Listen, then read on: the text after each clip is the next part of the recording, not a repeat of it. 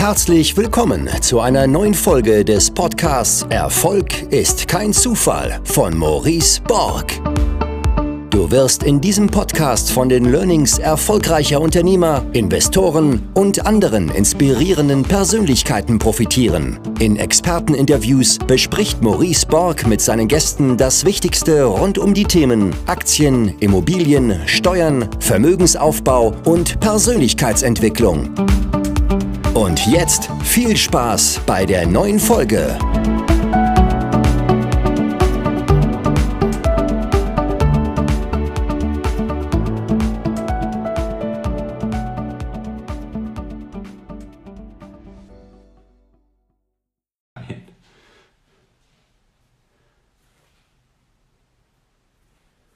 So, ich habe nichts bekommen, aber ich kann dich auch auswählen. Mal gucken. Da, zack.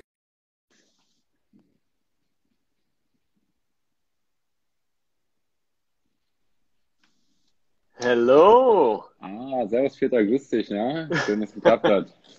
Yes. Danke für die Einladung. Jo, sehr gerne. Ähm, wie kommt es denn überhaupt? Vielleicht das mal, um, um vorwegzunehmen. Also es gibt ja mehrere Punkte. Ne? Punkt Nummer eins, wir hatten einen Jahreswechsel und der Jahreswechsel ist ja klassischerweise schon immer etwas, wo, wo wir Menschen uns gute Vorsätze nehmen, wo wir, wo wir vielleicht auch das nächste Jahr planen, eine nächste Episode planen. Ähm, die Erfolgsquoten sind, glaube ich, statistisch relativ gering von diesen Vorsätzen und viele sind schon, haben sich schon im Januar wieder erledigt. Wir haben aber auch nochmal eine ganz andere, besondere Zeit in Bezug auf Corona letzte Jahr. Ich glaube, wo, wo sehr viele Menschen ja, in, in Angst und Sorge leben, ähm, in vielleicht auf einer gewissen Ungewissheit leben, was das nächste Jahr oder was dieses Jahr, wir sind ja schon, wir sind ja schon drüber, ähm, was dieses Jahr angeht. Und jetzt hatten wir beide uns kennengelernt im Rahmen der, der, der Miracle Morning Gruppe, die ich mal ins Leben gerufen habe ähm, zu Beginn.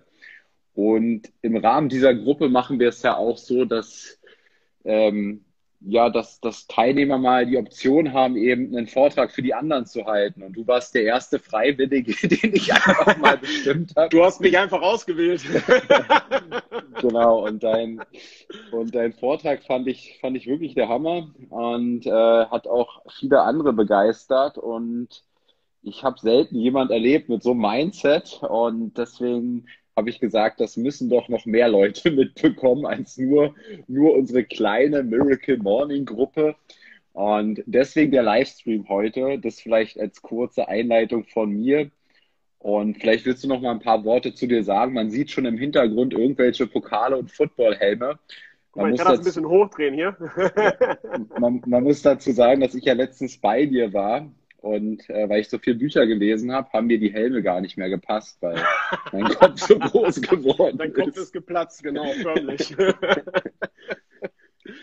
ja, äh, danke für den Einstieg. Also ich meine, wir haben ja einen, eigentlich ein Mega-Thema für heute. Ne? Silvester ist gerade vorbei, 3. Januar 2021. Jetzt äh, mit wahnsinnigen vielen Leuten, die wahrscheinlich auch dabei sind und gerade irgendwie gewisse Vorstellungen und Visionen haben, wie sie so in das Jahr 2021 gehen möchten. Aber wir haben ja auch so einen Knackpunkt. Und zwar haben wir ein Jahr hinter uns, was viele noch nie erlebt haben. Ne? Also ich bin jetzt 89 geboren, 31 äh, Jahre alt. Ich meine, du warst, glaube ich, 29 oder was hast du gesagt? ich, bin 7, ich bin 87 geboren. Genau. Aber faktisch, ich meine, ich bin in dem Jahr geboren, Mauerfall, ich habe das nie erlebt, ich war ein kleines Baby, was soll ich dazu sagen? Aber faktisch hatten wir danach ewige Zeit Ruhe. Wir konnten alle irgendwie unser Leben leben, wir waren alle in irgendeinem Trott drin und 2020 habe nicht nur ich eine Klatsche gekriegt, sondern eigentlich die gesamte Welt. Und das ist ja was, was, was faktisch noch nie vorgekommen ist. Und das ist ein ganz besonderes Ereignis. Und ich glaube, ein Thema, über das wir auch heute sprechen wollen, ist, was ist halt letztlich 2020 mit uns passiert? Was, was macht es mit uns, so eine Krise? Was, was verursacht das? Und, und wie gehen wir damit um in Zukunft? Und ich habe mich selber Silvester gesehen und das war äh, ist eigentlich eine sehr interessante Geschichte, weil normalerweise bin ich es ja gewohnt. Ich besitze ja eigentlich auch äh, Clubs, Nachtclubs unter anderem. Und ich bin es ja gewohnt, letztlich auch Silvester arbeiten zu gehen. Ich habe Silvester hier gesessen und habe mich selber gefragt, so ja, was, was nehme ich mir denn jetzt vor für 2021? Und ich wusste es nicht mal mehr so genau, weil irgendwie hat sich das noch so bitter angefühlt mit 2020 und was kommt jetzt in 2021 auf uns zu? Und ich glaube, wir leben gerade in so einer Zeit, wo vieles total ungewiss ist. Man hat viele Zweifel, was gerade passiert, man hat viele Ängste. Und ich glaube, das wirklich Spannende ist doch eigentlich mal auch herauszufinden, wie gehe ich eigentlich damit um? Also wie verarbeite ich das eigentlich? Und äh, da habe ich heute mega Bock drüber zu sprechen mit dir. Und wir haben ja jede Menge Sachen auf der Agenda. Und ich glaube, um einen guten Einstieg zu finden, müssen wir erstmal alle vorwarnen. Weil faktisch ist es ja so, als mir einer vor, also wenn mir vor zehn Jahren einer was über Meditieren, über Selbstentwicklung, irgendwas erzählt hätte, ich gesagt, was für ein Spinner. was für ein esoterischer Scheiß. Komm mir damit ja. nicht, ne? ja. Aber irgendwie habe ich total viele Dinge, nachdem ich dann ausgezogen war, irgendwann mit 18, 19, bis 31, habe ich total viele Dinge unbewusst, bewusst gemacht. Aber eigentlich unbewusst. Also sprich, ich war mir gar nicht dessen bewusst, was mache ich da eigentlich. Ne? Und, und sportlich hat das für viel Erfolg gesorgt. Und 2020 war eine Chance, die absolute Vollbremse. Aber nicht selber hat man die Vollbremse gezogen, sondern jemand anderes hat die Vollbremse gezogen. Ja? Beziehungsweise die ganze Welt hat die Vollbremse gezogen. Und jetzt konnte man 2020 halt in Selbstmitleid versinken oder man konnte die Zeit nutzen, um sich weiterzuentwickeln, um halt Dinge zu machen. Und, und so haben wir uns ja kennengelernt, lustigerweise, um da den Kreis nochmal zu schließen. Ähm, letztlich Anfang des Jahres, ich weiß, wie war das denn nochmal? Ich muss da gerade überlegen. Ich glaube, ich habe einen Anruf, einen Anruf von einem Bekannten aus Kalifornien gekriegt und der sagte zu mir, ja, hörst du, bald ist Bitcoin-Halving. Äh, Bitcoin-Halbierung, ne? Und ich, boah, was ist das? Erzähl mir mehr. Und dann habe ich angefangen, tatsächlich im Kryptomarkt mich ein bisschen zu beschäftigen und habe mir 2,2 Bitcoins für 8.900 Euro gekauft. Und äh, war dann total pumped und hyped bei der ganzen Sache dabei. Und dann kam irgendwann ein Video von Robert Kiyosaki auf YouTube und du kennst es, die Algorithmen sind so mies. Du klickst auf ein Video, kommen Tausende von diesen Finanzdingern und so weiter und so fort. Und dann habe ich einen sehr, sehr guten Freund von mir angesprochen, den Michael aus Hamburg, beziehungsweise Schrägstrich Leipzig, der wohnt in beiden Städten simultan. und äh, wir haben so eine Gruppe aufgemacht und da war ein, ein anderer Kumpel, den er noch mit reingebracht hat, den Dominik. Und äh, der Dominik sagte, was schon mal auf der Instagram-Seite von Maurice. Geiler Typ. und ich so, nee, und dann hat er mir die Instagram-Seite geschickt und irgendwie habe ich dir dann ja auch just geschrieben und meinte, ey, cooler Content, geil, was du machst, lass mal connecten. Und dann haben wir ja gesprochen und so kam ja auch die Miracle Morning Gruppe zustande. Also so schließt sich der Kreis, was 2020 mit uns äh, im Prinzip passiert ist. Ja, echt, echt, ähm, echt verrückt. Also erstmal, Peter, du siehst ja nicht wie der Klischee-Nachtclubbesitzer aus. Jedenfalls nicht, wie ich mir den Klischee-Nachtclubbesitzer vorstelle. Ja. Keine Tattoos. Keine Tattoos, ja. Nee, da musste ich, äh, genau, und trinkst Tee, ja, du machst mir Angst. Ähm, und was mir sehr imponiert hat, war eben auch dein Mindset in diesem Jahr 2020, weil es gibt ja sicherlich auch bessere Situationen für einen Nachtclubbesitzer als einen Corona-Lockdown. Kann man sich vom, vom Geschäftsmodell sehr gut vorstellen, dass das nicht das Positivste ist. Trotz staatlicher, weiß ich, Ausgleichszahlungen etc. ist das ja für so ein Business nicht besonders ähm, ja, Früchte tragen. Von daher äh, fand ich immer sehr beeindruckend, was du, äh, wie du auch mit der Situation umgegangen bist und dass du die Situation tendenziell als Chance gesehen hast, ja. Und im Rahmen der Miracle Morning Gruppe ja auch ähm, ja, dich auf andere Dinge fokussiert hast, ne? Und diese Routine reingebracht. Routine und warum machen wir Miracle Morning auch? Warum, warum machen wir eine Morgenroutine letztendlich, um eine Gewohnheit aufzubauen, ja? Und wenn wir über Vorsätze heute sprechen, dann werden wir ja auch darüber sprechen, wie macht man aus einem Vorsatz, also was auch immer du tun willst, ja, in deinem Vorsatz willst du ja häufig auch eine Routine ja. aufbauen, ja. Und ähm, das wird ja, das wird ja ein großer Punkt sein. Aber sag mal, wie hat's, wie, wie war denn das für dich? Also du bist so positiv, ich krieg immer gar nichts äh, Negatives mit von dir, ja. Ähm, aber es muss doch enorm, ähm, also es, man, man, man kriegt immer den Eindruck, dass es, dass es dich so äh, kalt, kalt lässt, ja? Oder wie siehst du die Situation auch geschäftlich als Unternehmer? Also ich sag mal, ich glaube, was eine große Rolle spielt, ist, dass ich ja wirklich zehn Jahre vorher als Footballtrainer aktiv war. Und äh, da entwickelst du so eine ganz eigene Welt für dich auch, in der du schon irgendwie bist. Aber 2020 hat mir das wirklich bewusst gemacht. Hey, was habe ich da eigentlich in den zehn Jahren davor geschaffen? was ist jetzt dann, also was dafür gesorgt hat, dass ich 2020 eben nicht eingeknickt bin, sondern gesagt habe, hey, scheißegal, äh, was dieses Jahr ist, sondern ich nutze das Jahr so möglichst effektiv für mich als Person. um den nächsten Step zu gehen. Und ähm, ich glaube, so, so kann man auch ganz gut starten. Also ich habe äh, vor zehn Jahren mal irgendwann mit einer Schnapsidee äh, angefangen und habe gesagt, ich übernehme in Paderborn die Footballmannschaft der U19. Also ich habe selber vorher Football gespielt. Ich war mit 16 als Austauschschüler in den USA und habe äh, dort Football kennengelernt. Und was mich immer begeistert hat, ist, dass ähm, Football ist ein Spiel, das kann man nur äh, gemeinsam machen. Also sprich, dieser, dieser Faktor, zusammen zu sein und ein Team zu sein, das hat mich so begeistert, diesem kämpferischen, fast gladiatorischen Sport letztlich irgendwo. Ähm, das hat mich gepackt. Und dann habe ich mir gesagt, hey, sobald ich dann anfange zu studieren, will ich auf jeden Fall auch Football spielen. Das hat mich nach Paderborn gebracht äh, zum Studieren und dann direkt an die Paderborn Dolphins geführt.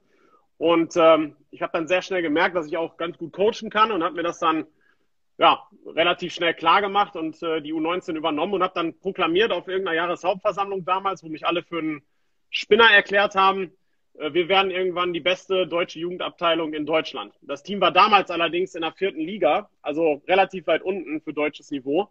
Und ähm, ja, wir hatten wenig Spieler. Ich glaube, die Szenerie war ungefähr so.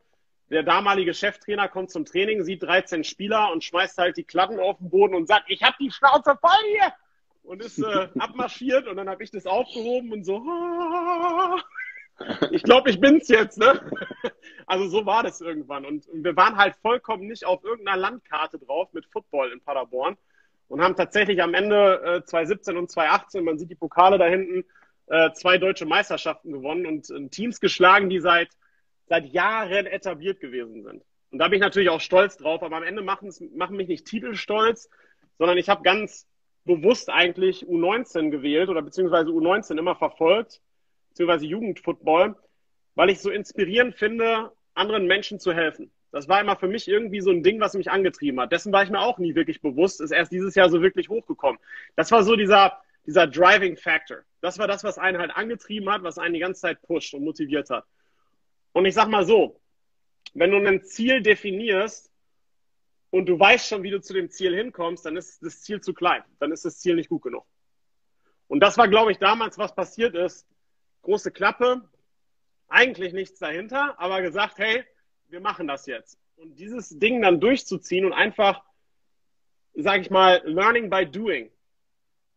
Einfach zu machen. Das war so dieser, dieser Driving, Driving Factor am Ende. Der hat mich gepusht und der hat mich immer weiter antreiben lassen, auch mit, mit, mit, mit Rücksetzern zu kämpfen. Wir haben auch sehr, sehr viele Spiele verloren damals, aber du, du verlierst niemals, sondern du lernst nur, wenn dann. Und das war immer so eine, so eine Attitüde, die, die wir versucht haben, in dem Team hochzuhalten. Und ich glaube, so, jetzt merkst du schon, da sind so, so, so Key-Faktoren, die irgendwie da alle mit reingespielt haben. Und die sorgen halt dafür, dass du dann so eine Pandemie halt, natürlich nervt dich das. So im März, 7. März, hatten wir noch einen mega Öffnungstag. Wir hatten DJs aus den Niederlanden eingeladen in einem von unseren Clubs. Wir hatten den, den bombastischen Öffnungstag schlechthin. Und einen Tag vorher sagt noch ein Mitarbeiter, ja, jede Wette, die machen uns nächste Woche den Laden zu. Sage ich, bestimmt nicht. Was kam? Betriebsunterlassung. Bumm. Und dann stehst du da und du darfst deinen Beruf, den du dir halt als Unternehmer ausgesucht hast, also es ist eine Sparte halt, dass wir Clubs betreiben, den darfst du nicht mehr ausüben. Jetzt hast du halt zwei Möglichkeiten. Du kannst halt sagen, hey, steckst den Kopf in den Sand und holst halt rum. Das machen auch sehr, sehr viele gerade in der Branche, das merkt man. Da ist ein Bitchfight, man äh, schimpft nur noch auf die Politik. Aber was willst du machen? Ich meine, es ist doch klar, dass wir nicht tausend Leute auf einmal in irgendeinen geschlossenen Raum reinlassen können. Das geht doch nicht.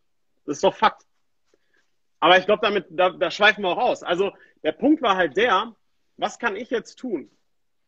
ich versuche simultan mehrere Ziele parallel wieder zu verfolgen, konzentriere mich halt nicht mehr nur auf, auf die Unternehmen, sondern ich, ich konzentriere mich mal einfach nur auf mich. Und so habe ich 2020 eigentlich zu dem größten und besten Entwicklungsjahr für mich als Mensch gemacht, für mich als Person, indem ich bewusst reflektiert habe über die letzten zehn Jahre. Ich aber auch genauso dahergegangen bin, bewusst die Handbremse zugelassen habe und einfach mal im Moment zu verharren und zu schauen, wer bin ich, wo will ich hin, was will ich eigentlich? Und da ist mir aufgefallen, hey, das Coaching beim Football, das ist schon ein geiles Ding gewesen, aber irgendwann gibst du die Jungs ja dann ab und dann entlässt du die quasi so in die Freiheit, sage ich mal. aber ab dem Punkt, da gab es nichts mehr, was ich denen noch weitergeben konnte.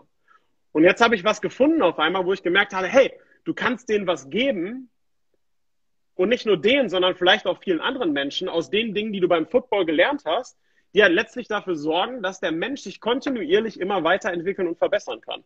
Und das ist dann so ein Feuer, ich meine, du merkst es selber, ich spreche dann immer, sagst du immer sehr energetisch, aber das ist so ein Feuer, was halt ausgelöst wird. Und das macht halt unwahrscheinlich viel Spaß, auch darüber einfach zu sprechen. Ich meine, dir macht es wahnsinnig viel Spaß, auch über diese Themen zu philosophieren, nachzudenken. Du bist total anders als ich natürlich schon viel länger im Bereich Aktien und Immobilien drin.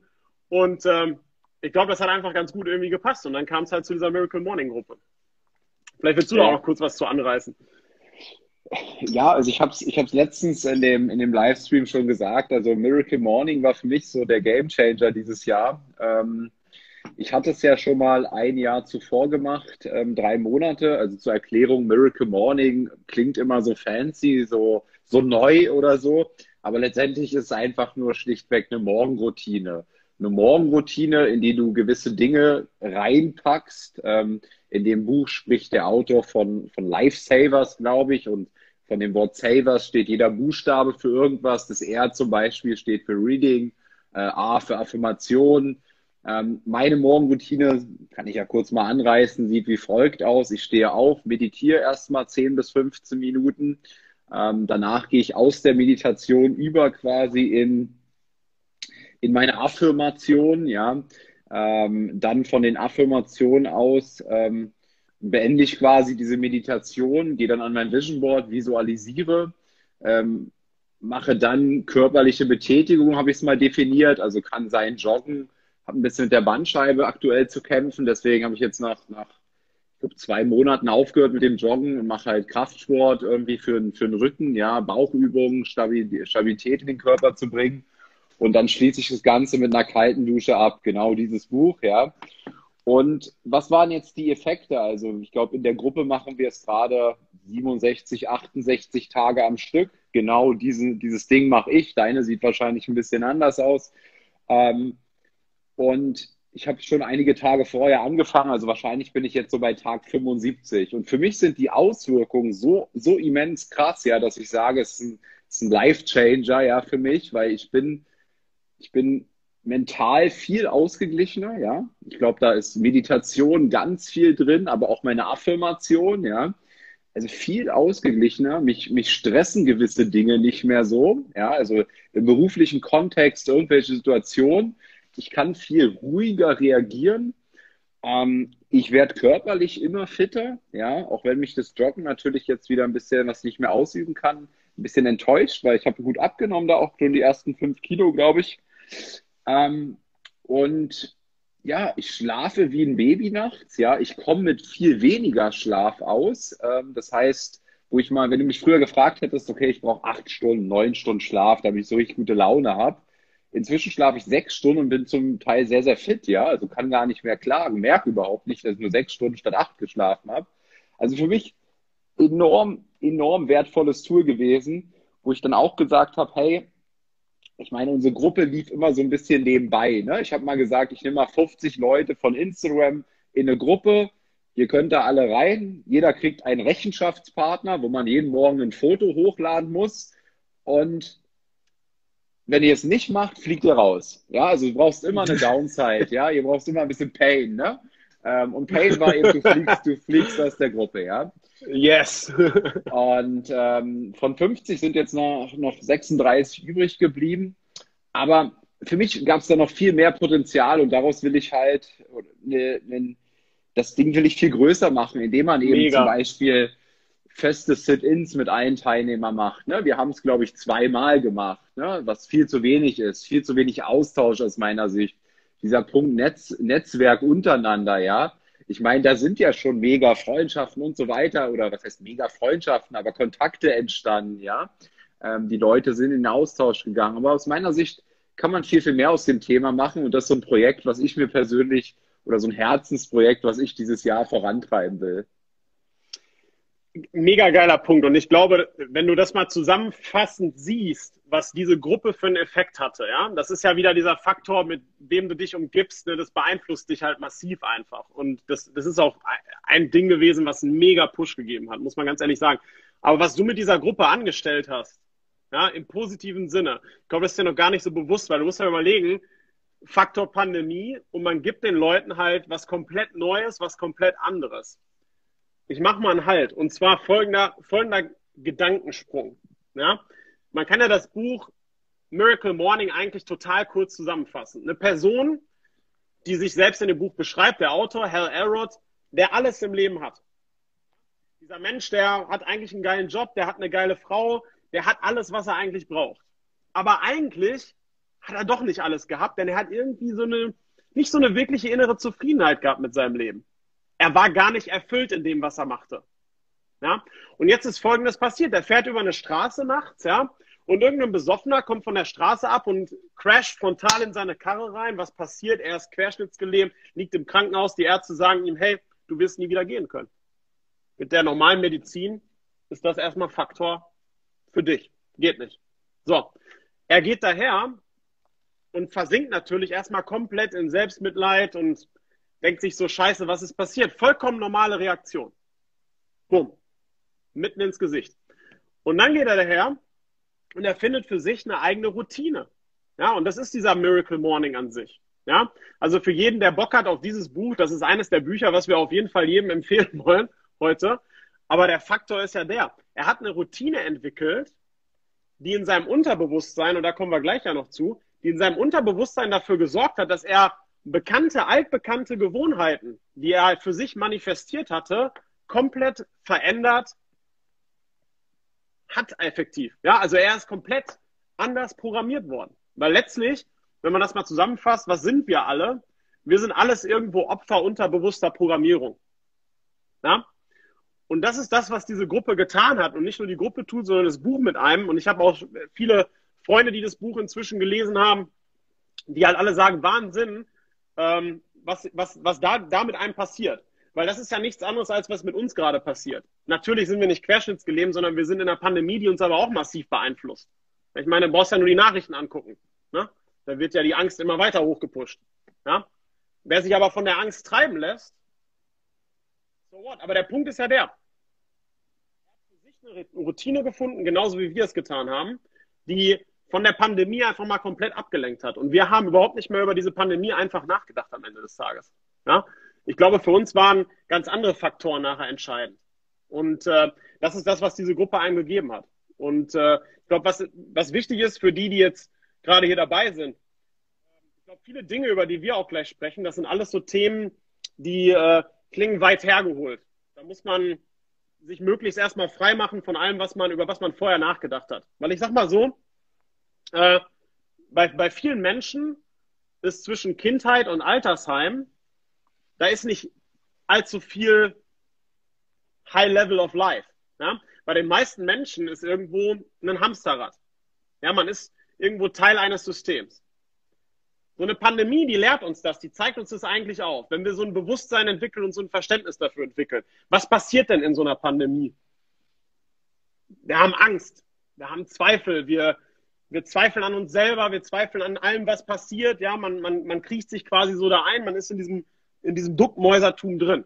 Aber was ja eigentlich wichtig ist, ist ja der Faktor, zu kontrollieren, was man kontrollieren kann. Und eben nicht äußere Umstände dafür sorgen zu lassen, dass das diktiert, was innen ist. Das erfordert aber ein hohes Maß an Bewusstsein.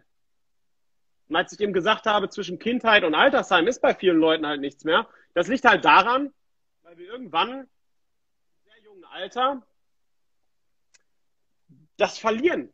Wir, wir, wir verlieren irgendwo eine Menge Bewusstsein. Ich sage, wir gehen studieren, wir, wir gehen zur Schule. Die Schule lehrt einen auch viel rückblickend und ich will nicht über die Schule ranten. Die Schule hat auch viel Gutes. Ne? Die Schule äh, lehrt dich zu lernen. Ja? Ohne das wären wir auch nichts letztlich. Ja? Aber es gibt so Faktoren, die, die sorgen dafür, dass wir irgendwann aufhören, Fragen zu stellen, dass wir irgendwann aufhören, fantasievoll zu leben. Ja, das sind so, so, so Dinge, die, die immer so, so, so ein Problemfaktor sind. Es gibt einen geilen Speaker aus den USA, Les Brown, der hat ein mega Zitat dazu rausgehauen. Viele Menschen sterben mit 25, werden aber erst mit 70 begraben. Und ich glaube, das ist ja so im Kern das, worum es, worum es heute auch gehen wird, ist. Ja, also 2020 ist eine mega Chance eigentlich für alle mal wirklich darüber nachzudenken, was ist wirklich wichtig im Leben. Und ich glaube, wer sich wirklich damit beschäftigt, ja, der kann eine mega Veränderung durchmachen. Und wenn, wenn, man, wenn wir uns heute mit der Frage beschäftigen, was sind denn so gute Vorsätze für 2021?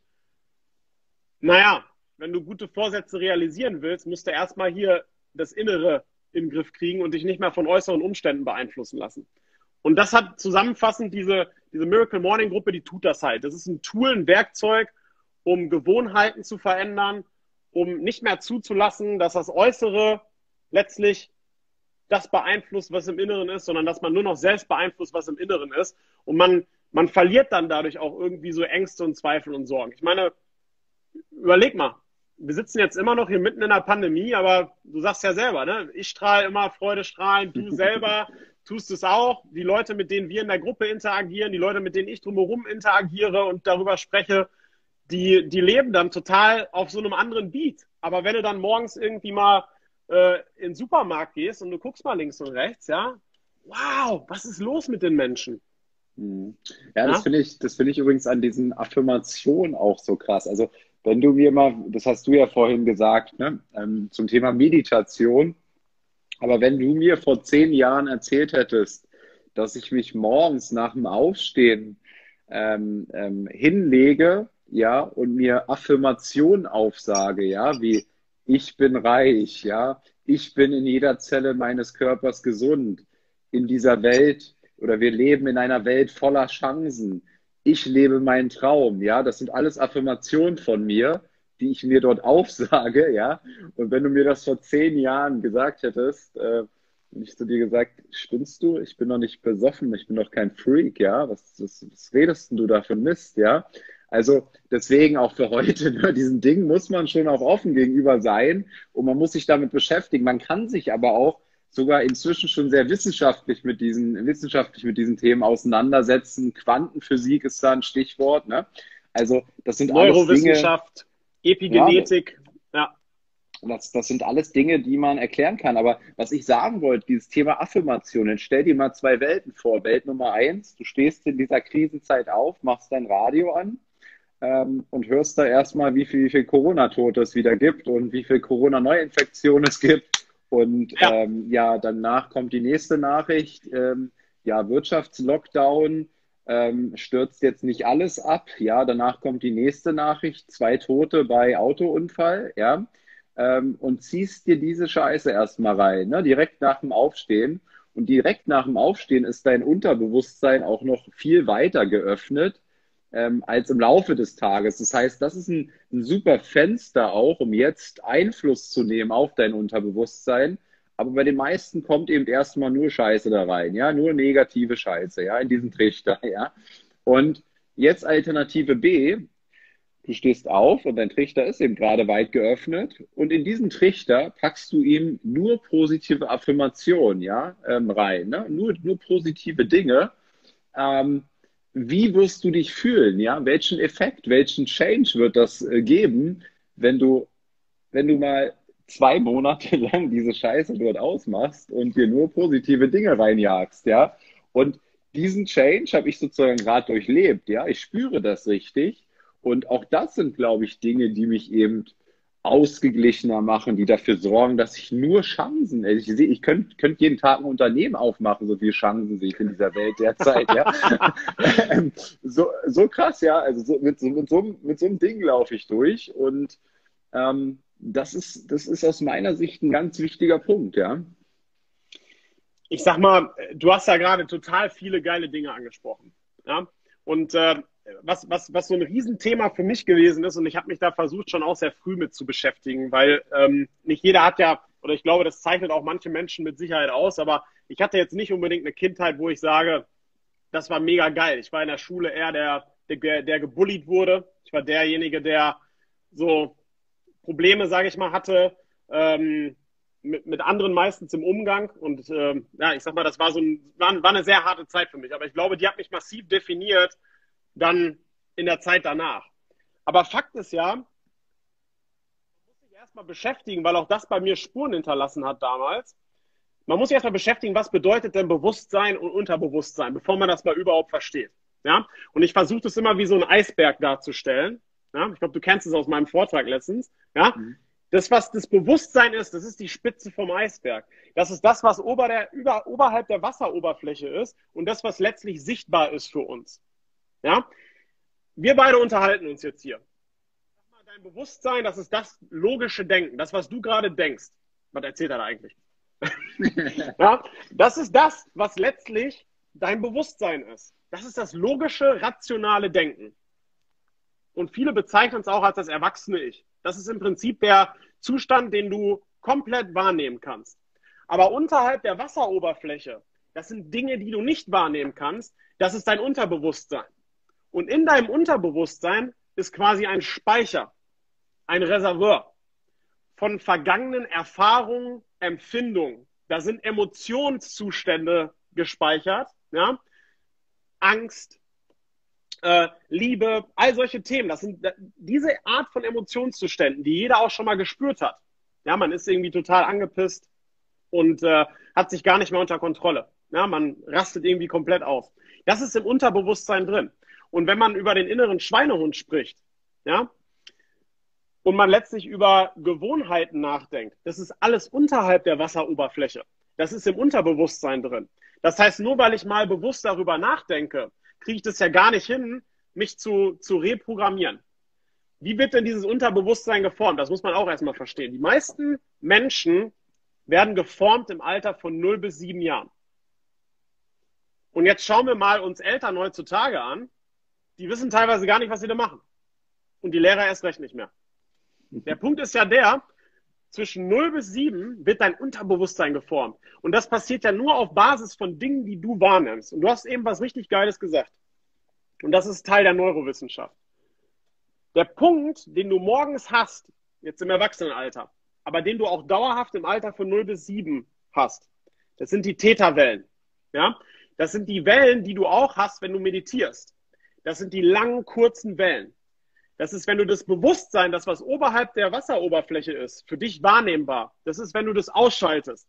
Wenn du das da oben ausschaltest, dann kommt dein Unterbewusstsein plötzlich zum Vorschein. Wenn du nur noch im Hier und Jetzt verharrst. Du hast keine Gedanken der Zukunft, der Vergangenheit mehr, sondern du bist nur noch im Hier und Jetzt. Ja? Das, dann, dann kommt das Unterbewusstsein zum Vorschein. Und was passiert im Alter von 0 bis 7 ist, da sitzt ein Kind am Tisch irgendwie und macht eine kleine Tea Party mit irgendwie einem Kuscheltier. Für das Kind ist es vollkommen real. Behaupte bloß nicht das Gegenteil. Ja? Kinder laufen rum und sagen, oh, Papa, was ist denn das da oben äh, am Himmel? Ja, das ist der Mond. Warum sind die Blätter grün? Ja? Und diese Art der fantasievollen Welt, die leben quasi in so einem dauerhaften Meditationszustand zwischen 0 bis 7. Und alles, was wir da reingeben, sagen wir mal, du kritisierst dein Kind dauerhaft dann wird das Kind wahrscheinlich im Erwachsenenalter ganz viele Selbstzweifel haben und sehr ängstlich sein, weil es immer nur kritisiert wurde. Wenn du das Kind aber anpreist, ja, stolz drauf bist und es förderst und entwickelst, ja, dann wird es wachsen wie ein Baum und immer größer und immer höher und immer weiter. Und ich glaube, dass das schon mal eines der essentiellen Probleme ist, was viele Eltern ja schon mal überhaupt gar nicht verstehen, ist, dass, dass diese Art der unterbewussten Programmierung, die fängt ganz früh an. Und jetzt gehen wir in die Schule. So, wir sind in der Schule und wir lehren, was lernen wir? Vergangenheit meistens. Sag mal, viele Dinge, die wir lehren, neben Mathematik und Co., sind aber Lehren der Vergangenheit. Wir beschäftigen uns viel zu wenig mit Themen der Zukunft.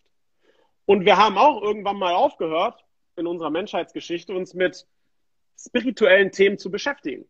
Aber dass da ja noch viel, viel mehr ist, was wir nicht verstehen, das ist Fakt. Und gerade die Quantenphysik die wir selbst ja noch gar nicht verstehen, hat so viele Beweise dafür, dass da noch viel, viel mehr ist, was wir aktuell noch nicht verstehen. Ja? Dass es traurig ist, dass wir uns nur auf so eine physikalisch materielle Ebene beschränken, in dem, was wir so im Unterricht behandeln. Ja?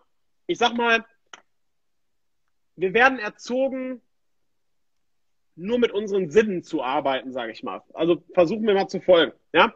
Äh, fühlen, sehen, riechen, das ist, worauf wir uns konzentrieren. Aber unser Gehirn, ja, hat ja ganz viele einzigartige mentale Eigenschaften, die uns von der gesamten Tierwelt und anderen Lebewesen unterscheiden. Ja? Und es ist die bewusste Wahrnehmung von Dingen, dass wir einen eigenen Willen entwickeln können, ja, dass wir Fantasien haben, Visionen hier oben, dass unsere Gedanken frei sind, dass wir eine Erinnerung haben, wir können Dinge abspeichern, wow, und wir haben eine Intuition. Aber wir behandeln das gar nicht. Vielleicht in der praktischen Philosophie in der Schule, vielleicht mal ein bisschen im sozialwissenschaftlichen Bereich, ja. Aber was machen wir da eigentlich? Wir behandeln das Thema gar nicht mehr. So, dann gehe ich studieren. Ja, und dann werde ich im Zweifel vielleicht ein sehr, sehr guter Typ in irgendeiner Fachrichtung, in irgendeinem Fachbereich. Aber so diese, diese Themen, die werden überhaupt nicht mehr angefasst. Das ist das, wo dieses Sprichwort oder diese, dieses Zitat dann wieder zu Trage kommt. Ne? Viele Menschen sterben mit 25, werden erst mit 70 begraben, weil wir das überhaupt nicht mehr leben. Und das ist in den letzten 100 Jahren ganz massiv, ganz massiv der Fall. Wir, wir leben gar nicht mehr in einer Welt, wo es darum geht, ein individuelles Bewusstsein zu erschaffen. Wir denken auch gar nicht darüber nach, dass wir eigentlich im Kern alle gleich sind. Ist ja egal, wie du aussiehst, wie ich aussehe. Unser Bewusstsein ist Energie. Ja, das ist gleich. Übrigens auch wieder was, was ich geil auf, bezogen auf Football sehe, weil da gibt es keine Unterschiede. Da sind alle gleich. Ja? Mhm. Aber alles, was in den letzten 100 Jahren passiert ist, jede Art von Krieg, jede Art von, von Sache auf diesem Planeten, auf dieser Welt, ist immer passiert auf Basis der Annahme, dass wir alle irgendwie unterschiedlich sind. Und das ist ja Prinzip der Dualität. Das heißt, unsere, unsere Lehren sind mit Sicherheit weit überholt oder müssten definitiv mal überholt werden. Das tun wir aber nicht. Ja? Und äh, wir schaffen eigentlich kein Bewusstsein. Und wir helfen gar nicht einer Person dabei, herauszufinden, was sie eigentlich will, was sind so die Stärken, was sind so die Schwächen. Wir helfen dem Menschen gar nicht zu, zu verstehen, vor allen Dingen. Und dann passiert genau das, was wir eben gesagt haben. Zwischen Kindheit und Altersheim ist halt nichts außer ein Leben der Mittelmäßigkeiten. Und das Traurige ist, die meisten Menschen die sind sich dessen eigentlich auch irgendwie bewusst. Aber da die in ganz unterschiedlichen Welten leben, ja, nehmen die das gar nicht richtig wahr.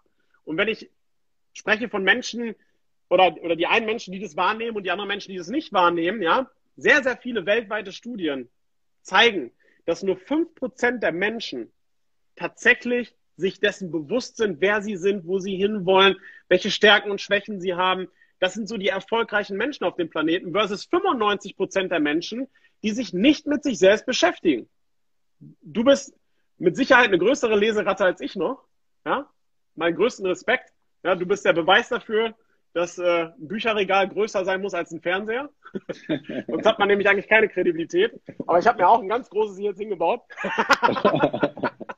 Aber der Punkt ist ja der, ja, im Grunde unser, unser Unterbewusstsein ist so mächtig. Ja, das hat so einen Einfluss auf uns. Das ist wie so eine, wie so eine Sonnenbrille, die pink, orange, was weiß ich gefärbt ist, ja, die verändert die komplette Wahrnehmung für uns vom Bewusstsein. Und wenn wir uns dessen nicht bewusst sind und immer wieder in diesen selben Gewohnheiten, immer wieder in diesen selben emotionalen Zuständen verfallen, ja, dann können wir uns gar nicht verändern. Wie soll ich denn dann gute Vorsätze umsetzen? Ja, ich kann so viel, ja, Talk is cheap. Ich kann total viel sagen und erzählen, aber am Ende wird es eh nichts werden, wenn ich nicht wirklich mich mal selber neu programmiere. Auf Basis dessen, dass ich mir bewusst bin, was in der Vergangenheit da alles eingetrichtert worden ist. Ja, der Trichter ist ja morgens offen, Miracle Morning, ja. Wenn ich das nicht, das nicht mache, dann kann ich mich nie verändern.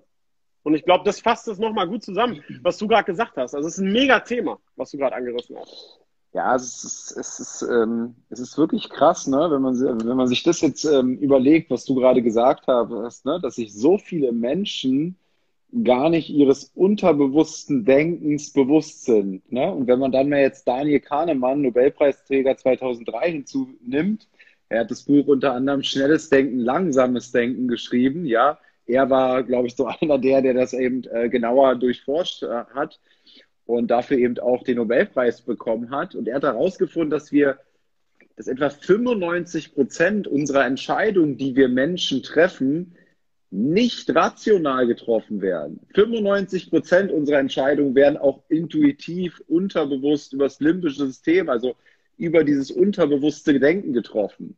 Und wenn wir uns jetzt überlegen, dass wir durchs Leben laufen, ähm, 95 Prozent all unserer Entscheidungen, die unser Leben entscheiden, über dieses unterbewusste Denken treffen, uns aber nie Gedanken machen, wie können wir dieses unterbewusste Denken beeinflussen, dann, dann laufen wir doch eigentlich wie Zombies durchs Leben. Total. Also, also all die Menschen, die sich dessen nicht bewusst sind, ja, weil sie werden ja von einer Macht gesteuert, wie, die, wie du sagst, jetzt wird es ja hier hoch philosophisch, ja, aber äh, wie du sagst, ne, die im Alter von 0 bis 7 konfiguriert wurde, diese Macht, ja. Diese Macht ist so, so, so alt, so lang her, dass die konfiguriert wird, nachdem du deine Entscheidung triffst. Und jetzt machst du dir nie wieder einen Kopf darüber, wie du diese Programmierung, die sieben Jahre lang und vor Zeiten, ja, je nachdem, wie alt du jetzt bist, aber die vor Zeiten mal programmiert wurde, ja, und es ist doch, ist doch, ist doch Wahnsinn, oder nicht? Der Punkt ist ja der, und ich finde immer, das ist an eigenen Beispielen dann doch mehr authentisch, ja. Ich kann mich an Szenen erinnern aus meiner Kindheit, wo zehn Leute um mich rumstehen und auf mich einprügeln. Ja, ich kann mich an Szenen erinnern, wo ich so gemobbt wäre, dass ich zum, Sozio zum ähm, äh, wie heißt das nochmal hier, ähm, nicht Psychologe, Psycho sondern zum Sozialarbeiter gehe. Ja? Das sind so Dinge gewesen, an die ich mich erinnern kann. Sehe ich jetzt wie jemand aus, der Opfer seiner Vergangenheit ist? Ja? Ich habe ganz bewusst diese Dinge geändert. Ja? Ich bin reingegangen und habe diese Emotionszustände, die hochkommen, wenn man in irgendeiner Verhandlung dann sitzt, ja, wenn man das Gefühl hat, dass man gegen die Wand gedrückt wird. Ja, ich habe diese Emotionszustände, die habe ich eliminieren können. Das geht aber nur, wenn man es schafft, das erstmal wahrzunehmen, dass es existent ist und auf Basis dessen halt existiert. Und du kannst, du bist in der Lage, das zu verändern. Ja? Wir bringen es aber niemandem bei. Wir bringen niemandem bei, wie kann ich das halt letztlich verändern. Und das ist das, was, was ja, was ja so schockierend ist. Sagen wir das mal so. Das Bewusstsein ist ja der Geist. Nochmal vielleicht anders zusammengefasst. Das Bewusstsein ist der Geist. Emotionen sind im Körper. Das sind chemische Prozesse, die stattfinden auf Basis von diesem unterbewussten Dingen, ja, die ausgelöst werden in bestimmten Situationen. Aber der Körper ist an sich ja nur ein Instrument des Gehirns. Und Angst ist ja auch nur ein Gedanke. Und wenn wir gleich über das Thema Gedanken mal sprechen, ja, es ist ja auch möglich, Gedanken komplett zu restrukturieren und sich mal seiner Gedankenwelt bewusst zu werden. Ja? Und ich, ich glaube, das, das sieht immer so aus, ja, ich meine, du machst eine ganz hervorragende Arbeit im, im Bereich Finanzen. Ja, es sieht immer so ein bisschen so aus, als ob man so einen Kampf kämpfen würde. Ja, da hört man so einen Olaf Scholz darüber reden. Ja, hier müsst alle sparen auf euren Sparbüchern. ja, und das Geld wird immer weniger wert, aber das sage ich euch nicht. ja, und es herrscht die Aktienverdrossenheit schlechthin in diesem Land und du versuchst das Problem zu lösen. Es sieht immer wie so ein Kampf aus, den man gar nicht gewinnen kann. Aber du gewinnst. Die richtigen Leute kommen zu dir, die ziehst du an und die sagen, ja, der hat's verstanden.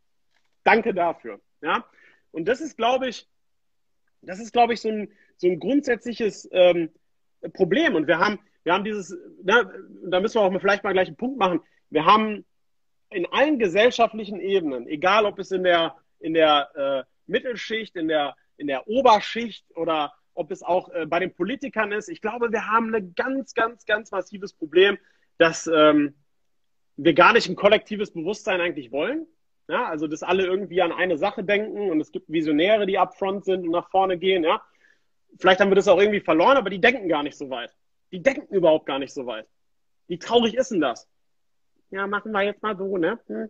Weißt du, da, das ist so, was ist denn da noch Inspiration? Wie willst du Menschen, ja, alle auf, auf, ja, on the same page kriegen? Wie willst du Menschen alle in eine Richtung bekommen, wenn du keine Politiker hast, die inspirieren können. Wenn ich Karl Lauterbach schon sehe, wie der da seine Angstparolen tagtäglich auf Twitter loslässt, ja, und die Leute alle nur versucht, irgendwie kurz und klein und ne, Duckmäusertum und alle müssen irgendwie und ja, super.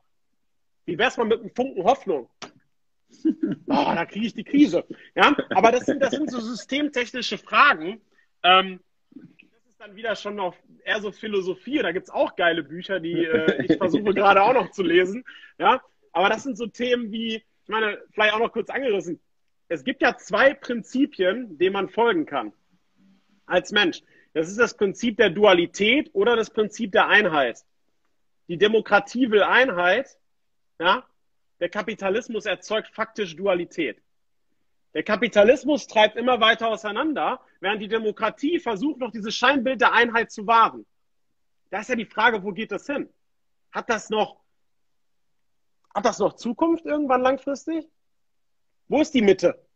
Wir haben ja irgendwie nur noch links und rechts auf einmal und links schießt gegen rechts und rechts schießt gegen links. Die gesamte Politik in der Mitte, die wandert jetzt irgendwie Richtung links ab und in den USA Riesenskandale um Skandale. Da kommt jetzt auf einmal dann so ein Nationalist wie Trump dann wieder ins Spiel. Auf einmal hast du wieder massive rechte Strömungen, Le Pen Frankreich, ne, Brexit ähm, äh, England. Äh, ja, das ist gerade so ein dualitärer Kampf, der gerade stattfindet und keiner nimmt es wahr. Es ist ein dualitärer Kampf, der stattfindet. Und statt Einheit zu predigen und dafür zu sorgen, dass alle an einem Strang ziehen, weil wir alle auf diesem Planeten leben und dieser Planet, wenn wir es falsch machen, irgendwann komplett in Zerstörung wahrscheinlich endet, so wie es immer die letzten Jahrhunderte gewesen ist, ja, dann gibt es ja den Big Bang halt, ne? Super. Ja? Stattdessen wird da weiter reingekehrt. Ne? Einheit. Ich glaube, wir haben ja eine Wahl. Wir haben ja eine Wahl, tagtäglich zu leben. Du hast 365 Tage im Jahr, dieselben 24 Stunden wie ich, dieselben sieben Tage die Woche. Jeder Mensch hat das. Jeder hat eine Wahl.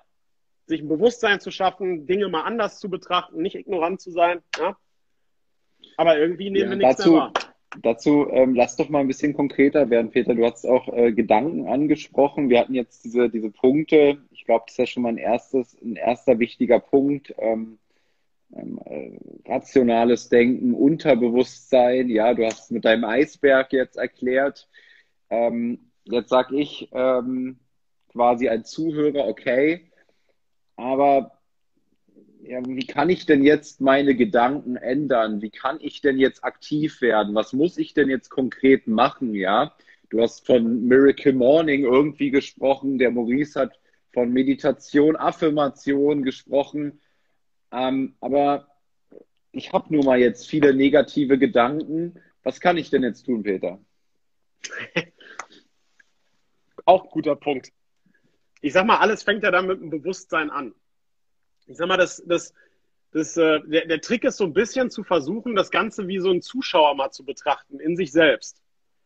Und äh, das ist ja das, was das Gehirn ja auch kann. Du kannst ja tatsächlich so eine Beobachterposition da oben auch noch einnehmen und einfach mal beobachten und versuchen festzustellen, was passiert in so in gewissen Situationen. Und wie denke ich eigentlich tagtäglich? Was für Gedanken sind da oben eigentlich? Wir haben am Tag zwischen 50 bis 70.000 Gedanken, die hier oben im Bewusstsein stattfinden. Bei den meisten Menschen sind diese Gedanken sehr unkontrolliert. Da gibt es diesen, diesen geilen, dieses geile Zitat, was ich immer predige.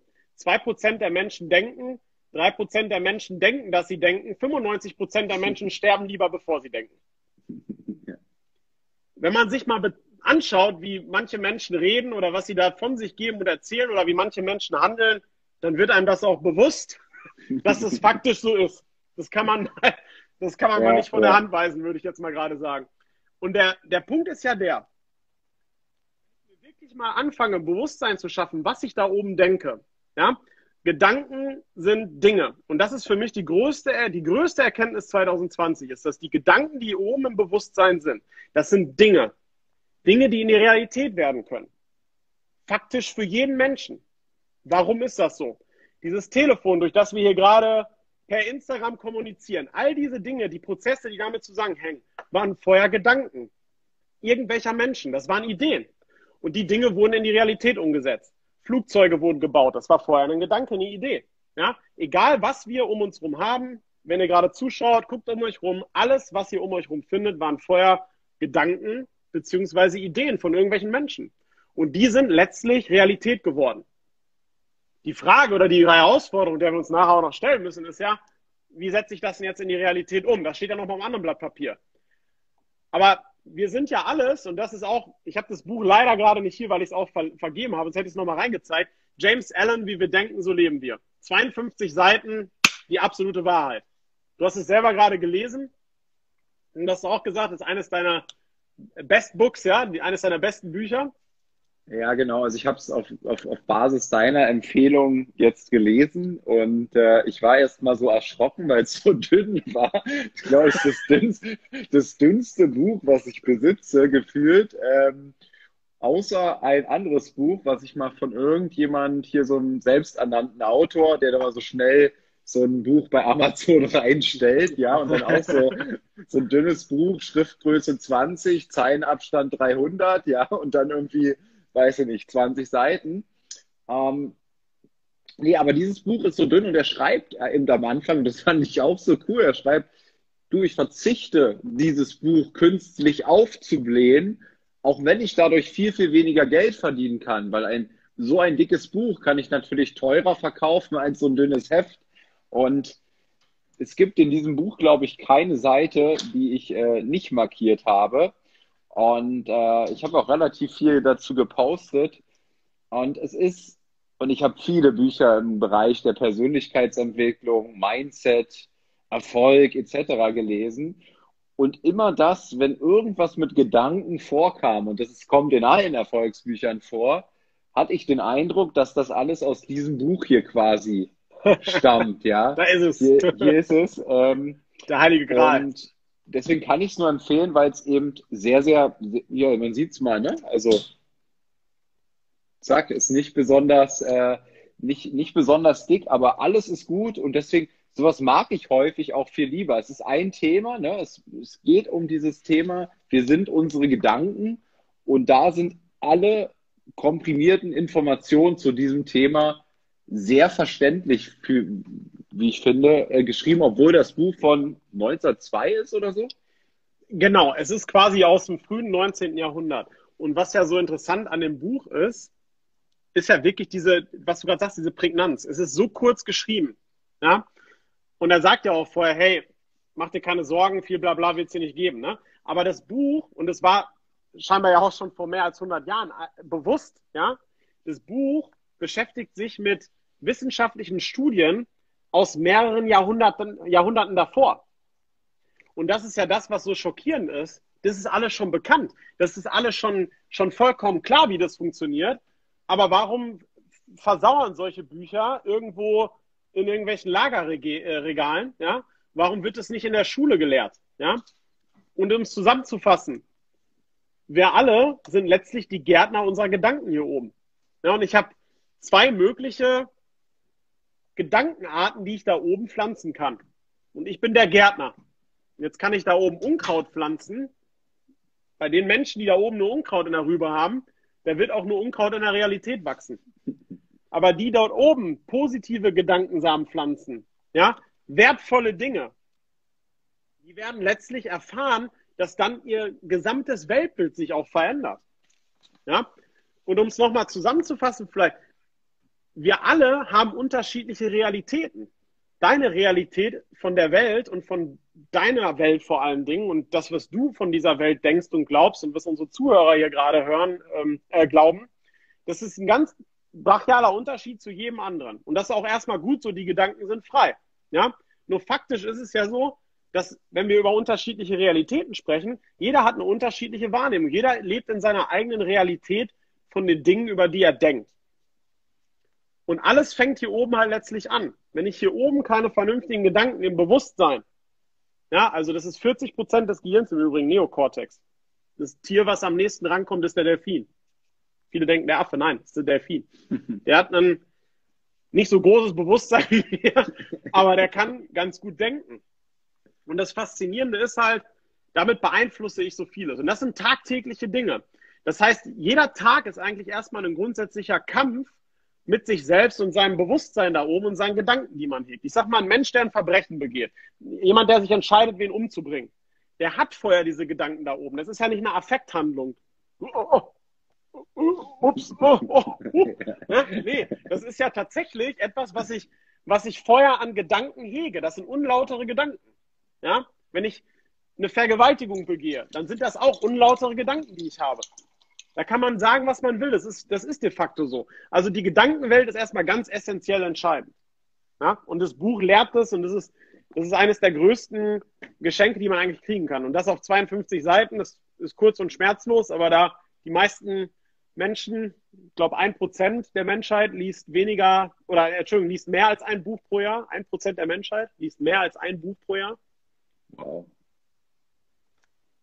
Wow, das ist der Punkt. Ja? Und, äh, ja, deswegen, ja deswegen mal, gut, ne? Ja. Deswegen gut, finde ich, weil man es äh, weil man's dadurch auch jedem mal in die Hand drücken kann. Weil wenn du so andere Bücher, also ich habe ja schon viele Bücher in meinem Leben verschenkt und ich weiß gar nicht, wie viel Prozent gelesen wurden, wahrscheinlich auch ein Prozent.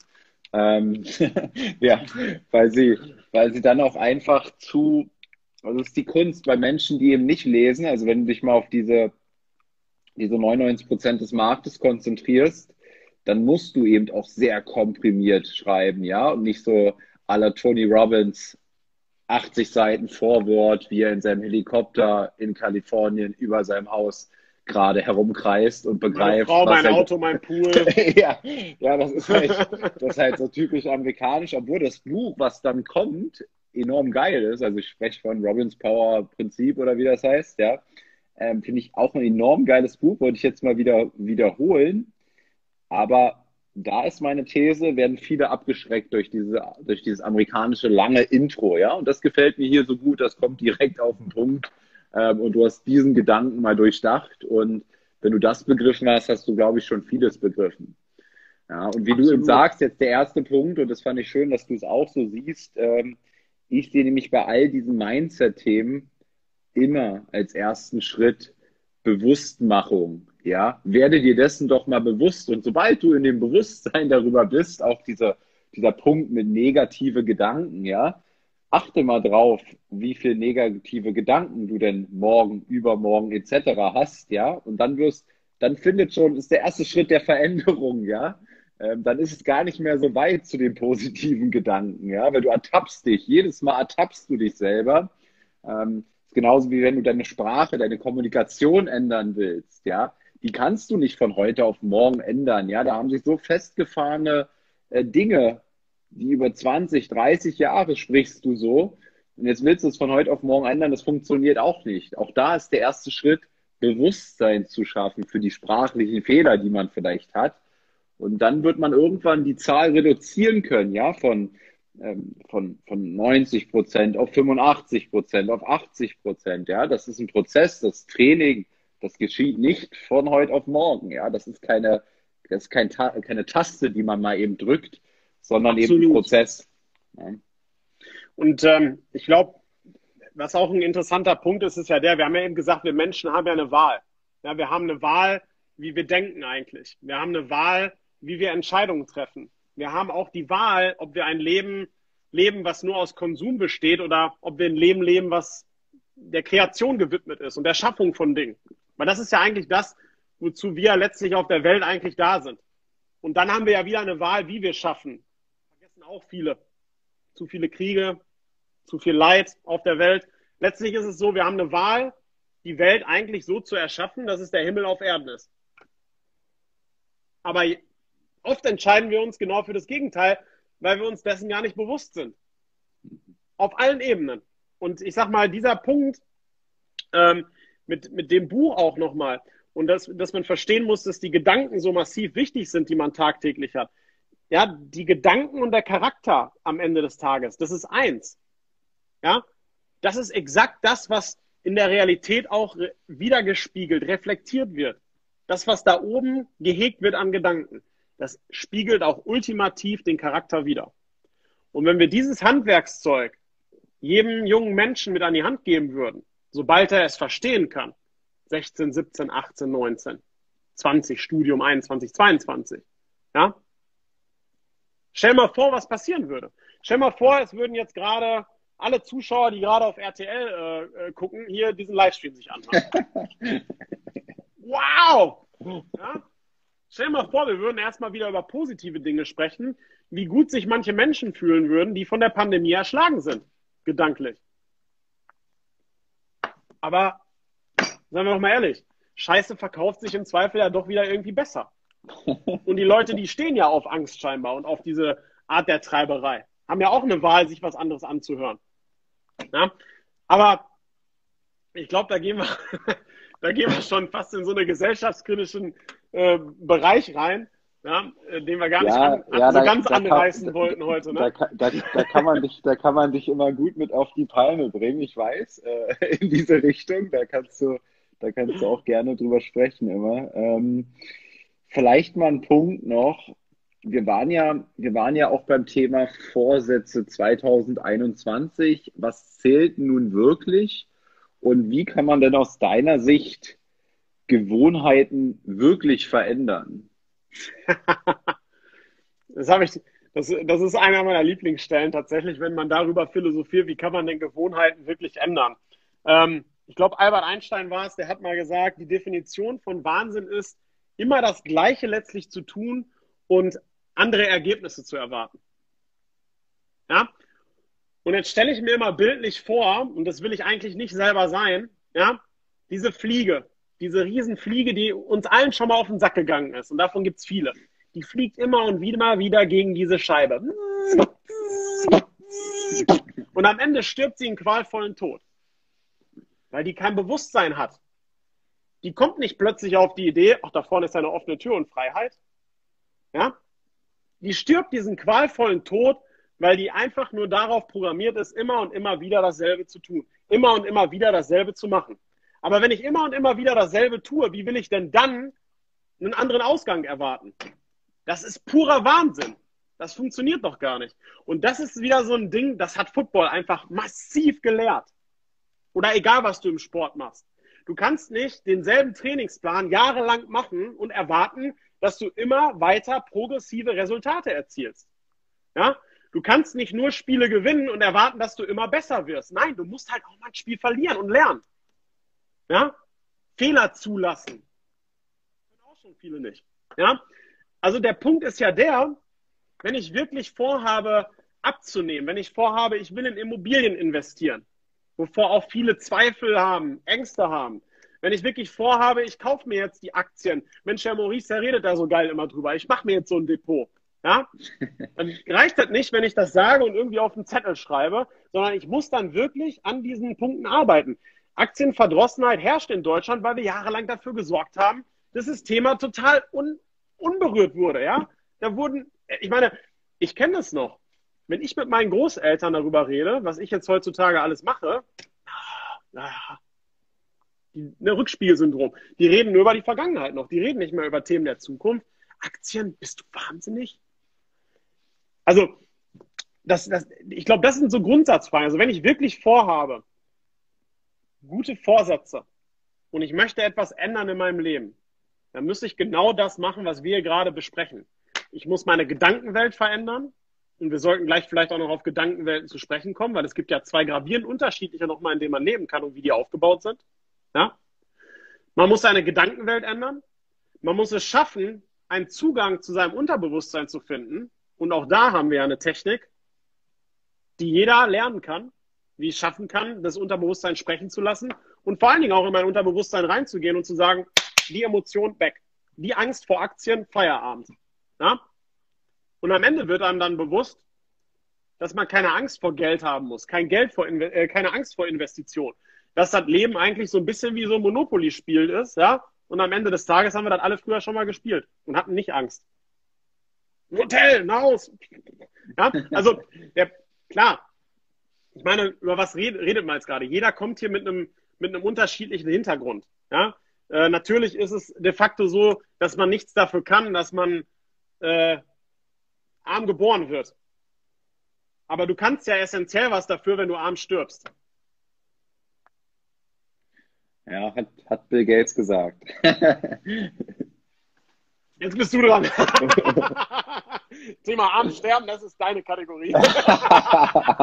nee, was ich, was, ich, was ich schön fand, was übrigens auch so ein, ich glaube auch seit 2020 erst so ein fest in meinem Mindset sich so verankert hat, das Leben immer mehr zu sehen wie ein Spiel.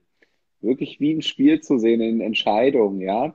Und ähm, genauso wie in einem Computerspiel bei Counter-Strike will ich doch nicht immer nur dasselbe Level spielen, jeden Tag, mein ganzes Leben, ja, sondern ich wechsle doch auch mal das Level, ja. Und genauso, wenn ich Entscheidungen treffen, was, was, was, was würde ich denn hinterher bereuen, wenn ich eben Dinge nicht probiert hätte, ja, in diesem Spiel, ja, und das nicht immer, immer so 100%ig so, so ernst zu nehmen, das Ganze. Und das hilft mir tatsächlich, viele Dinge viel lockerer ähm, auch zu nehmen. Und ja, ich glaube, die Punkte hier, die du genannt hast, ist die, das Niveau von Spiritualität letztendlich auch, ist ja vollkommen unterschiedlich. Ne? Also für jemand, der noch nie Meditation gemacht hat, ist das ja total komisch, ne? sich mal hinzusetzen und Meditation, es gibt ja zig Formen, hier kam auch schon die Frage, wie wir meditieren oder welche Form wir da praktizieren. Ähm, ich sag mal, die einfachste Form ist ja einfach mal eine stille Meditation, die Augen zu schließen, sich hinzusetzen, aufrecht, ja, die Augen zu schließen und mal nur auf seinen Atem zu achten. Und wenn du das mal machst, ja, ungeübt, dann wirst du feststellen, wie schwierig das ist, ja, wie schwierig das geworden ist in einer Welt voller Ablenkung, ja, wo überall Krach, Lärm etc. ist, dass du nicht mehr in der Lage sein wirst, wahrscheinlich drei Minuten diese Übung durchzuführen und mal nur drei Minuten am Stück auf deinen Atem zu achten, die Augen geschlossen zu, zu haben. Und dann so wie ich letztendlich meditiere, ich habe unterschiedlichste Formen schon ausprobiert, ähm, aber der, der, der Punkt ist, wenn du jetzt zum Beispiel auf deinen Atem, die Aufgabe hast, auf deinen Atem zu achten, dann wirst du feststellen mit der Zeit, dass immer wieder ein Gedanke reinkommt und du folgst so ein bisschen deinem Gedanken und merkst, ah fuck, ah, ah, fuck, ich bin gar nicht mehr bei meinem Atem, sondern bin jetzt gerade hier. Ja. Und jetzt sagst du, okay, jetzt wieder auf den Atem achten. Und das holt dich dann quasi wieder frontal hier rein.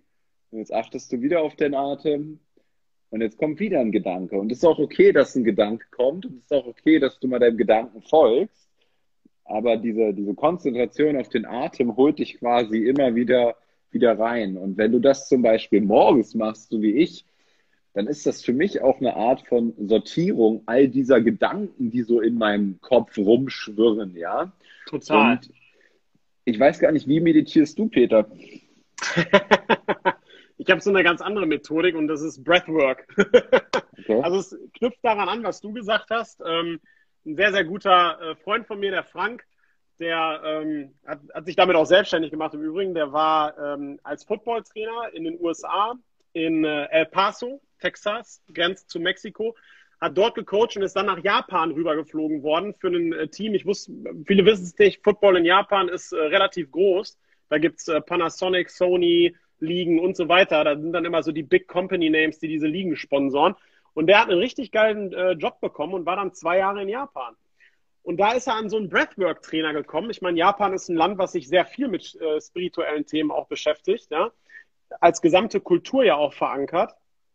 Und ähm, er hat damit eine Methodik gefunden. Du atmest 25 Minuten lang, da gibt es kurze und lange Versionen, aber du atmest 25 Minuten lang in den Bauch 80 Prozent, 20 in die Brust und dann lässt du einfach los. Und das machst du in einem wiederkehrenden Zyklus für 25 Minuten. Du hast so viel Sauerstoffintus, dass du in einen psychedelischen Zustand fällst. Und weil du dich so massiv auf diese Atmung konzentrierst, das ist immer so geführt, ne, macht er per Zoom oder in Live-Sessions, jetzt gerade in der Pandemie mit Zoom natürlich, ähm, fällst du in so einen tiefen psychedelischen Zustand rein und nach 25 Minuten spürst du einfach nichts mehr. Das ist absolut nichts. Und was dann auf einmal passiert, ist, du fällst in den Boden quasi förmlich rein und auf einmal, das, ich weiß, viele denken jetzt, was erzählt er da? ich schwöre bei Gott und ich bin nicht religiös. der Punkt ist der, fällst in so einen tiefen Zustand rein und auf einmal kommt alles an alten Erinnerungen so hoch, als ob es reale Bilder vor deinem geistigen Auge sind. Und je nachdem, wie er dich dann dahin führt, und das ist ja auch bei normalen Meditationen so, du gehst ja mit einer gewissen Intention rein, ne? du sagst dir vielleicht vorher irgendwas, was du, wo du hin willst, gedanklich, ne? also im unterbewussten Zustand. Ähm, und das, der führt dich dann quasi an so Dinge ran, wie der sagt, geh mal durch das Museum deines Lebens. Und wie sieht das Museum deines Lebens aus? Welche guten Erinnerungen und welche schlechten Erinnerungen habt ihr? Oder hast du daran? Und es kommt hoch, als ob du es fühlen kannst. Welche Narben haben dich zu dem gemacht, was du heute bist? Fühl diesen starken Menschen. Und auf einmal Tränen. Ich lag da bei der ersten Session 20 Minuten lang, habe wie ein kleines Kind durchgeheult. Weil ich das spüren konnte, wie ich gemobbt wurde früher. Weil ich das spüren konnte und es kam alles hoch. Und danach, bei der nächsten Session, war es dann irgendwie, und jetzt geh mal auf den Berg und blick mal von oben auf diese ganzen Probleme und diese alten Erinnerungen runter. Wie klein wirken die eigentlich noch? Wie unwichtig, wie belanglos sind die? Und das war bei der zweiten Session, das war total krass, war das ein Gefühl, als ob ich so hier Titanic, Jack, nein, oh, losgelassen. Alles weg. Es war komplett, ein, es war so ein emotionales, so ein, als ob das plötzlich so rausge, rausgeblasen wurde. Und äh, das war nochmal für mich so eine Erfahrung, wo ich gesagt habe, hey, da, da, da steckt so viel Macht und so viel Power drin. Und vielleicht gilt es ja auch mal gerade darum, äh, Maurice, dass wir mal so ein bisschen dieses Meditieren mal entmystifizieren. Egal wie viele Bücher man jetzt liest von irgendwelchen Menschen, die mega erfolgreich sind. Wo die meisten Menschen sagen, die haben doch nur Glück gehabt. Elon Musk oder nehmen wir nochmal Bill Gates, wo wir den eben schon gesagt haben. Da sagen ja die meisten, oh, der ist ja sehr kontrovers. Moment, wir sprechen über Elon Musk. Elon Musk, ja. Da sagen die meisten Menschen, er hat nur Glück gehabt. Nee, eben nicht. Der hat ganz bestimmte Dinge in ganz bestimmter Anordnung, Reihenfolge immer und immer wiederkehrend gemacht. Ja, und auch immer wieder adaptiert und verändert, sodass er zu dem geworden ist, was er ist. Und essentielle Bestandteile von diesen Menschen ist es, sich massiv mit Themen der Zukunft zu befassen, zum einen. Also nicht nur in der Vergangenheit immer zu fahren, nicht dieses Leben der Mittelmäßigkeiten zu leben, ja. Aber es ist auch ganz essentiell, in, den, in deren Alltagen drin zu meditieren, Affirmationen zu machen, ja, ein Vision Board zu haben, oder sich halt alternativ immer wieder bildlich in so gewissen Phasen vorzustellen, ja, wie ist denn das, wenn ich jetzt auf dem Mars mit so einem Starship da lande? Weißt du? Und das so zu fühlen, dass es einfach Realität wird. Elon Musk ist einer derjenigen, der immer sagt, ja, wenn du schon weißt, wie du zu dem Ziel hinkommst, dann ist das Ziel zu klein. Ja, der hat sich, der hat keine Ahnung, dieser Mensch hat keine Ahnung, keine Ahnung von Raumfahrt gehabt. Er ist aber ein wahnsinniger, inspirierender Mensch, der solche Menschen um sich geschart hat, dass die die Ahnung davon haben. Und egal welche erfolgreichen Menschen, ja, Buch, Think and Grow Rich, Napoleon Hill, egal welche erfolgreichen Menschen man betrachtet, Napoleon Hill hat sich in dem Buch beschäftigt mit, ja, also ich glaube, es waren 25 Jahre, 500 Millionäre, die er analysiert hat. Und er hat mit denen Interviews geführt und hat es geschafft, an die ganz nah ranzukommen. Und darüber hat er ein Buch geschrieben, was diese Menschen unterscheidet von normalen Menschen ja, oder anderen Menschen.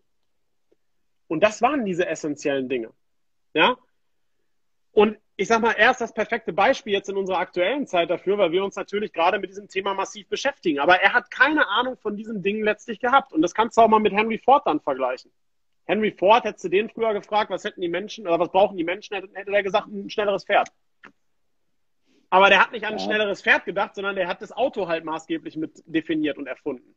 Und das sind so Dinge, ähm, ja, wir brauchen dieses visionärhafte Denken, wir brauchen diese Fantasien, wir brauchen diese Gedanken, um uns als gesamte Menschheit weiterzuentwickeln letztlich und zu etwas viel, viel Größeren zu werden als das, was wir gerade sind. Ich kenne so viele Menschen, die denken, wir sind schon am Ende der Fahnenstange. Oh, hell no. Ich glaube, dass gerade eine, ganze Bewegung, ja, nehmen wir mal Gaia zum Beispiel, das ist das alternative Netflix, wo es über, das ist quasi ne, ähm, ein System wie Netflix, wo die erfolgreichsten Neurowissenschaftler, Menschen der Quantenphysik, äh, Menschen der Epigenetik, die sich mit Psychologie beschäftigen, eine Plattform bekommen, wo sie in verschiedenen Serien gewisse Themen ansprechen. Da gibt es zum Beispiel eine Serie von Dr. Joe Dispenza, der über 2000 Studien an Menschen gemacht hat. Ja, ähm, der hat sich damit beschäftigt, wie kannst du dein Gehirn, also deine, deine, ja, yeah, ein neues Ich, da ist es. Wie kannst du deine neuronalen Verbindungen erneuern? Wie kannst du sie verändern? Und das ist ja neuronale Verbindung, das ist Unterbewusstsein, das ist Bewusstsein, das sind diese Dinge. Wie kannst du dich also reprogrammieren? Das ähm, Programm heißt Rewired. Ja? Sich neu vernetzen. Wie, wie ist das nochmal? Das hatte, hast du mir schon mal erzählt. Das Rewired. Das sind 13 äh, Folgen auf äh, Gaia. Gaia. G-A-I-A. Das ist äh, irgendeine Sprache, ich weiß nicht welche Sprache, aber es heißt Erde übersetzt auf Deutsch. Aha, Gaia. Also es ist ein mega Tool. Und ich sag mal, wir haben als, als und das finde ich jetzt so spannend, what a time to be alive. Ja? Ähm, Im Grunde ist es doch so, wir haben in den ganzen letzten Jahrhunderten, hatten wir verschiedene Phasen. Ja? Verschiedene Phasen, ich nenne das mal die Renaissancen. Ja? Die letzte richtig große war Sturm und Drang, Aufklärung. Da haben sich Menschen ein Bewusstsein geschaffen. Die wollten das System nicht mehr. Die hatten da keinen Bock mehr drauf.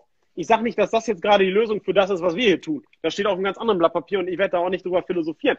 Der Punkt ist ja der, ja, wir leben, glaube ich, gerade in einer Zeit, in der Wissen so dermaßen zugänglich für jeden Menschen ist. Wenn irgendein Mensch, ja, also für mich ist Sünde nicht, ja, weil ich etwas nicht tue, weil ich es nicht weiß, sondern Sünde ist für mich, wenn ich denselben Fehler immer und immer wieder mache, obwohl ich mir hätte das Wissen aneignen können, es anders zu machen. Das ist Sünde in der heutigen Zeit. Ja, alle 1,5 Jahre haben wir eine Verdopplung des gesamten Wissens an Datenvolumen und Co. auf dem gesamten Planeten gerade. Früher, Jesu Geburt bis 1000 nach Christi, hatten wir eine Wissensverdopplung in 1000 Jahren. Mittlerweile geschieht das alle 1,5 Jahre. Die Chance, sich alles anzueignen an Wissen, was es auf diesem Planeten gibt, die Macht hat jeder. Es ist für jeden zugänglich. Die Macht ist hier vor uns. Das ist das Internet. Darüber sprechen wir hier gerade. Wir nutzen es aber nur zu konsumieren. Die meisten Menschen verbringen Stunden an diesem Gerät und konsumieren irgendeinen Bullshit. Geistigen Dünnpfiff. Und der nächste Reel. Ja? Und eigentlich können wir es nutzen, um zu, um zu kreieren, um zu schaffen. Also um auf den Punkt zurückzukommen. Ja? Wenn du dich wirklich mit Meditation und Co. Äh, befassen willst, dann ist das ein, ein massiver Schlüssel, eine Macht, dieses System zu verstehen. Ja? Und um es einfach zu erklären, was bei der Meditation passiert. Unser Bewusstsein arbeitet losgelöst von jeglicher Zeitkonstante, die in der physikalischen, materiellen Welt, die wir hier wahrnehmen können, existiert. Warum? Ich kann hier oben alte, vergangene Erinnerungen aufrufen. Gleichzeitig kann ich aber auch dahergehen und kann mir eine Zukunft ausmalen und etablieren. Das heißt, hier oben gilt das Gesetz der Zeit im Sinne der Gedanken und meines Bewusstseins nicht. Das heißt, wir sprechen in dem Fall von nur noch psychologischer Zeit. Und diese psychologische Zeit im Bewusstsein, die wandert und pendelt ständig hin und her. 50 bis 70.000 Mal am Tag. Egal welche Gedanken ich da habe. Beim Meditieren geht es darum, das, was du eben gesagt hast, diese Gedanken, die mich tagtäglich beschäftigen, die mich ablenken, welchen Termin muss ich denn wahrnehmen? Wen rufe ich jetzt an? Welches Video muss ich mir jetzt wieder angucken, was mir gezeigt wird? Ja? Ähm, Im Grunde geht, geht es darum, bei der Meditation dieses Bewusstsein da oben auszuschalten und die Kraft des Hier und Jetztes, der Gegenwart, zu nutzen.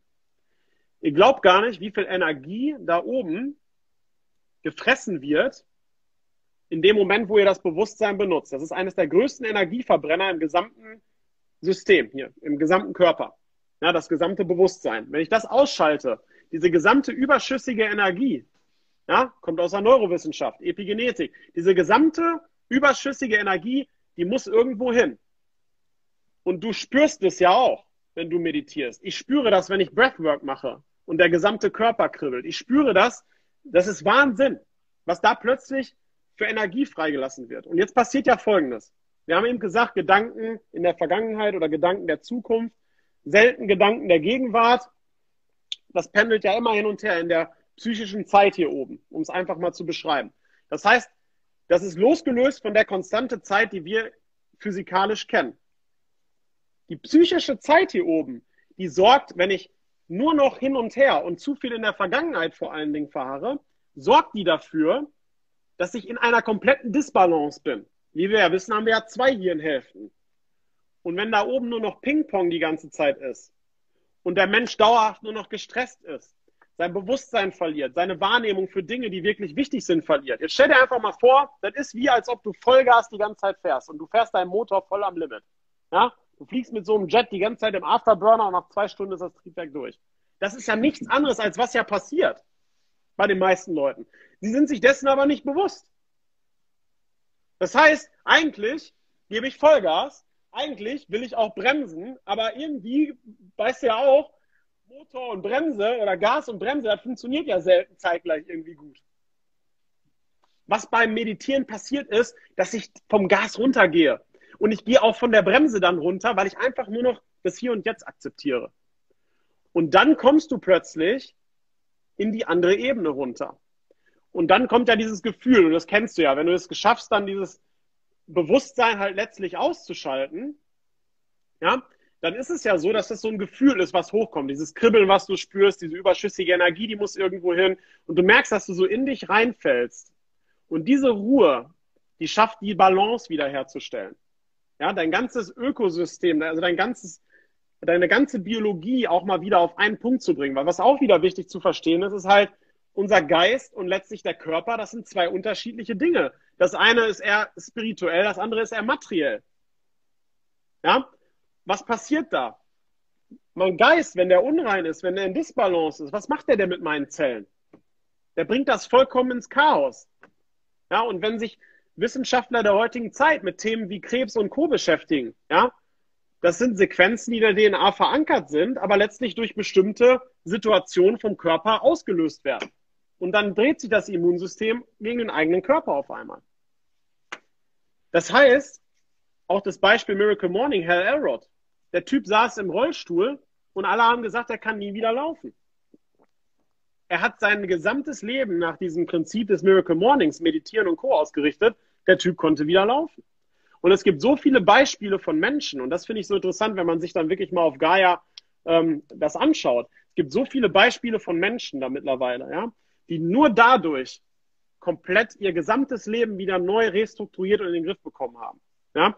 Und ich habe das jetzt fast über ein halbes Jahr durchgezogen und äh, ich habe eine große Schwierigkeit gehabt, beispielsweise zu meiner Mutter Kontakt zu halten, weil da eine tiefe innere Enttäuschung drin war. Sorgt öfters mal dafür, dass ich nicht so der Beziehungsexperte bin. Ja? Alles vergangene Dinge, die programmiert sind. Meine Mutter war in den letzten zwei Wochen dreimal bei mir. Ja? Und wir haben hier stundenlang gesessen und über irgendwelche Sachen gesprochen, weil auch ich dann gemerkt habe, die ist ja auch nur Opfer ihrer unterbewussten Programmierung. Und was kann sie denn eigentlich dafür? Das ist immer dieser ewige Zyklus von Dingen, die familienintern, äußere Umstände und Co. weitergegeben werden. Ja, ja. ja. Nee, aber ich wollte noch mal ein paar Dinge dazu sagen, Peter, was du gesagt hast. Ähm, ich meine, dieses Breathworking, was du machst? Breathwork, genau. Breathwork, ja, das ist natürlich schon eine, eine, eine relativ harte Nummer auch für einen Einsteiger. So hört sich zumindest äh, für mich an, ja. Äh, wenn man, wenn man hört irgendwie, okay, dann, dann bist du da am Zittern oder 20 Minuten am Weinen oder so. Das ist schon, ich, ich würde mal sagen, das ist schon ein gutes Pro-Tool, ja. Ähm, auch wie du jetzt Meditation beschrieben hast, fand ich sehr gut. Ähm, das ist sicherlich so das Ziel, was du im Rahmen einer Meditation hat, äh, hast.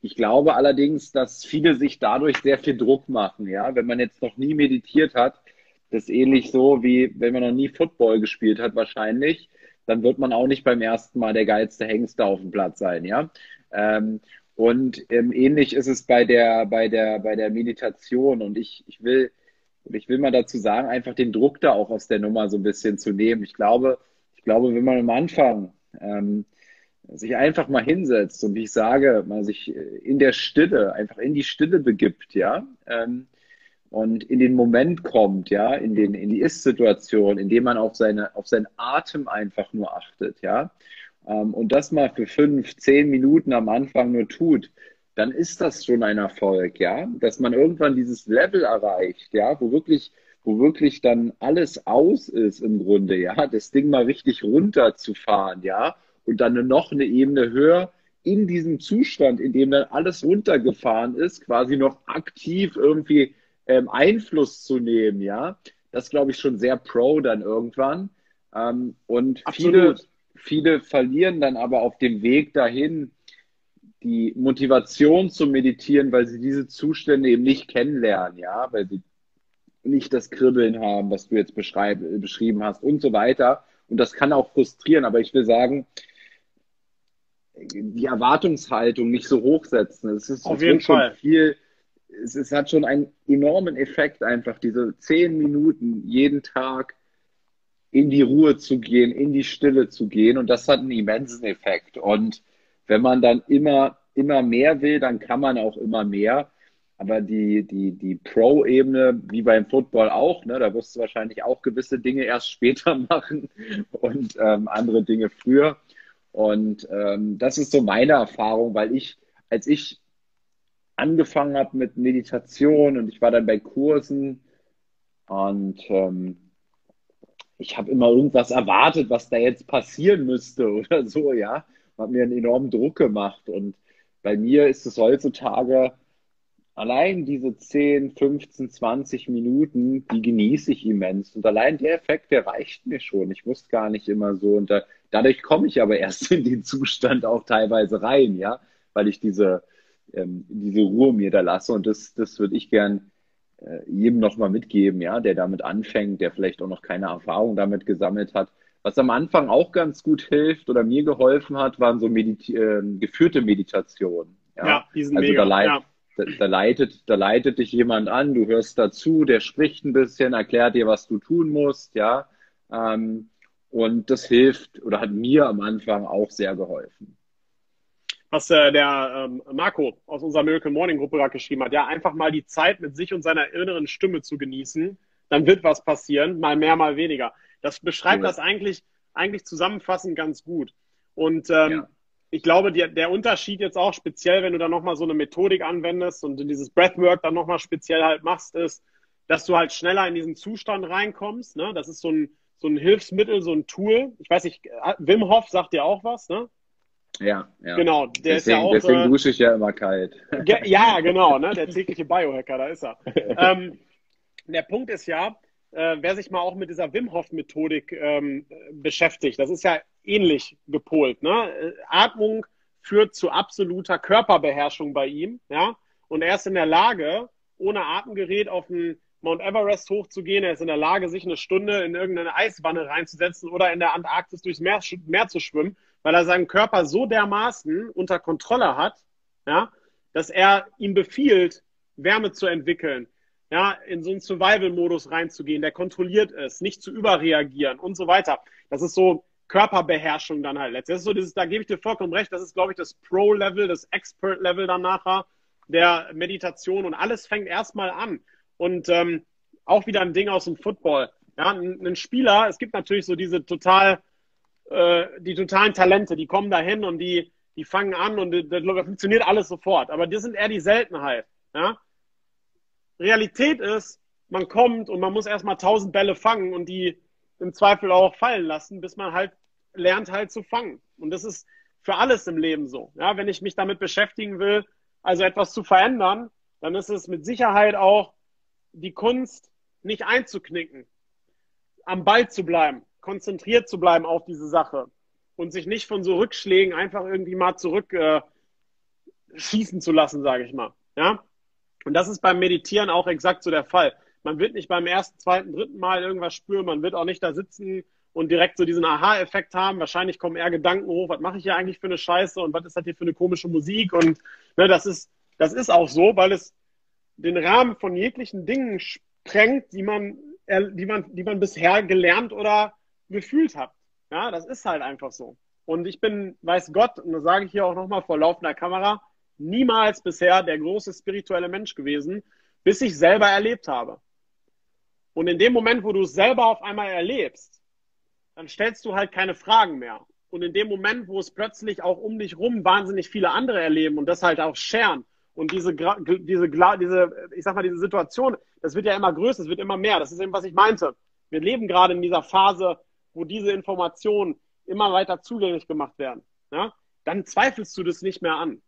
Und ich glaube, das mhm. ist so ein bisschen auch, was man hier nochmal mitgeben kann, dass diese Sachen ja nicht nur auf irgendwie spiritueller oder religiöser Basis sind. So, und ich bin, weiß Gott, nicht der religiöse Mensch, der hier in eine Kirche rennt. Und ich glaube effektiv, muss ich sagen, auch nicht an Gott, sondern ich glaube an Physik. Ich glaube an die Gegebenheiten und Gesetzmäßigkeiten, die im Universum für alle Lebewesen für alles, was wir kennen, herrschen. Und wenn ich dem halt folge, na, und da können wir ja nochmal dieses Thema vielleicht anreißen, ähm, was für Gesetzmäßigkeiten das im Kern sind, die du ja auch gerade erlebst durch das, was du machst, ja? die ich erlebe durch das, was ich gerade mache, dann merkt man auf einmal, dass es alles einen Sinn ergibt. Auf Basis von Physik. Und wie wir alle wissen, mit der Physik streitet man sich nicht. Ja? Und ähm, ich glaube, was ganz interessant ist ja, ist ja der Punkt, äh, viele in der Miracle Morning Gruppe haben ein Erlebnis für sich gehabt, dass danach sich massiv Dinge geändert haben. So, ich weiß, Julia hört gerade zu und Julia ist da nochmal das Beispiel auch, ja, sie hat auf einmal ihre komplette Einstellung, Positivität geändert. Ja, sie hat das ausgestrahlt förmlich, dass sie ganz anders drauf ist. Und auf einmal nimmt das das Umfeld auch wahr. Und du ziehst das ja förmlich an. Gesetz der Anziehung. Gleich und gleich gesellt sich gern. Aber auch im positiven Sinne, das, was du ausstrahlst, wirst du auch zurückbekommen. Ja? Geh doch mal über die Straße oder wenn, ich hier, wenn du morgens joggst und lächel mal irgendwie eine Person, die dir vorbeiläuft, an. Die sind meistens komplett geschockt. Aber sie lächeln zurück. Und wenn du Guten Morgen sagst, dann sagt die andere Person auch Guten Morgen. Ja, du erntest, was du siehst. Und das ist im wahrsten Sinne des Wortes so. Und es gibt zwei ganz essentiell wichtige Gesetze im Universum. Und erstmal muss man verstehen, das Universum expandiert. Das gesamte Universum, alles, was wir kennen, ist auf Expansion ausgelegt. Es wächst in uns ins Unendliche immer weiter. Wachstum, nicht Zusammenfall, Kontinuität, Steigerung. Ja, das ist schon mal ein Gesetz, nach dem wir eigentlich leben müssen. Denn ein Mensch, der Stillstand erleidet, jetzt wird es neurowissenschaftlich, ein Mensch, der mit 25 stirbt und erst mit 70 begraben wird, da hört das ganz früh da oben auf. Und es gibt Leute, die sind 90 und die reisen um die Welt und sind noch richtige Speaker. Es gibt Leute, die sind 78 und werden noch Präsident der Vereinigten Staaten. Es gibt aber auch Leute, die sind 78 und die liegen schon unterm, unter der Erde.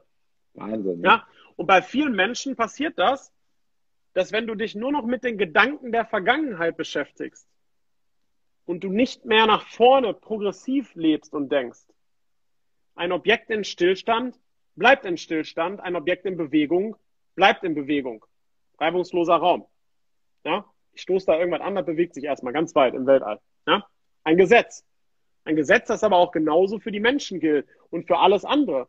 Erleidest du Stillstand, entwickelst du dich nicht mehr weiter. Fakt. Ja? Und dann gibt es das größte Gesetz eigentlich, dessen man sich erstmal bewusst sein muss. Und das ist das Gesetz der Gegensätzlichkeiten. Es gibt zwei ganz unterschiedliche, gegensätzliche Welten von der Wahrnehmung und vom Bewusstsein her, in denen Menschen auf diesem Planeten gerade leben.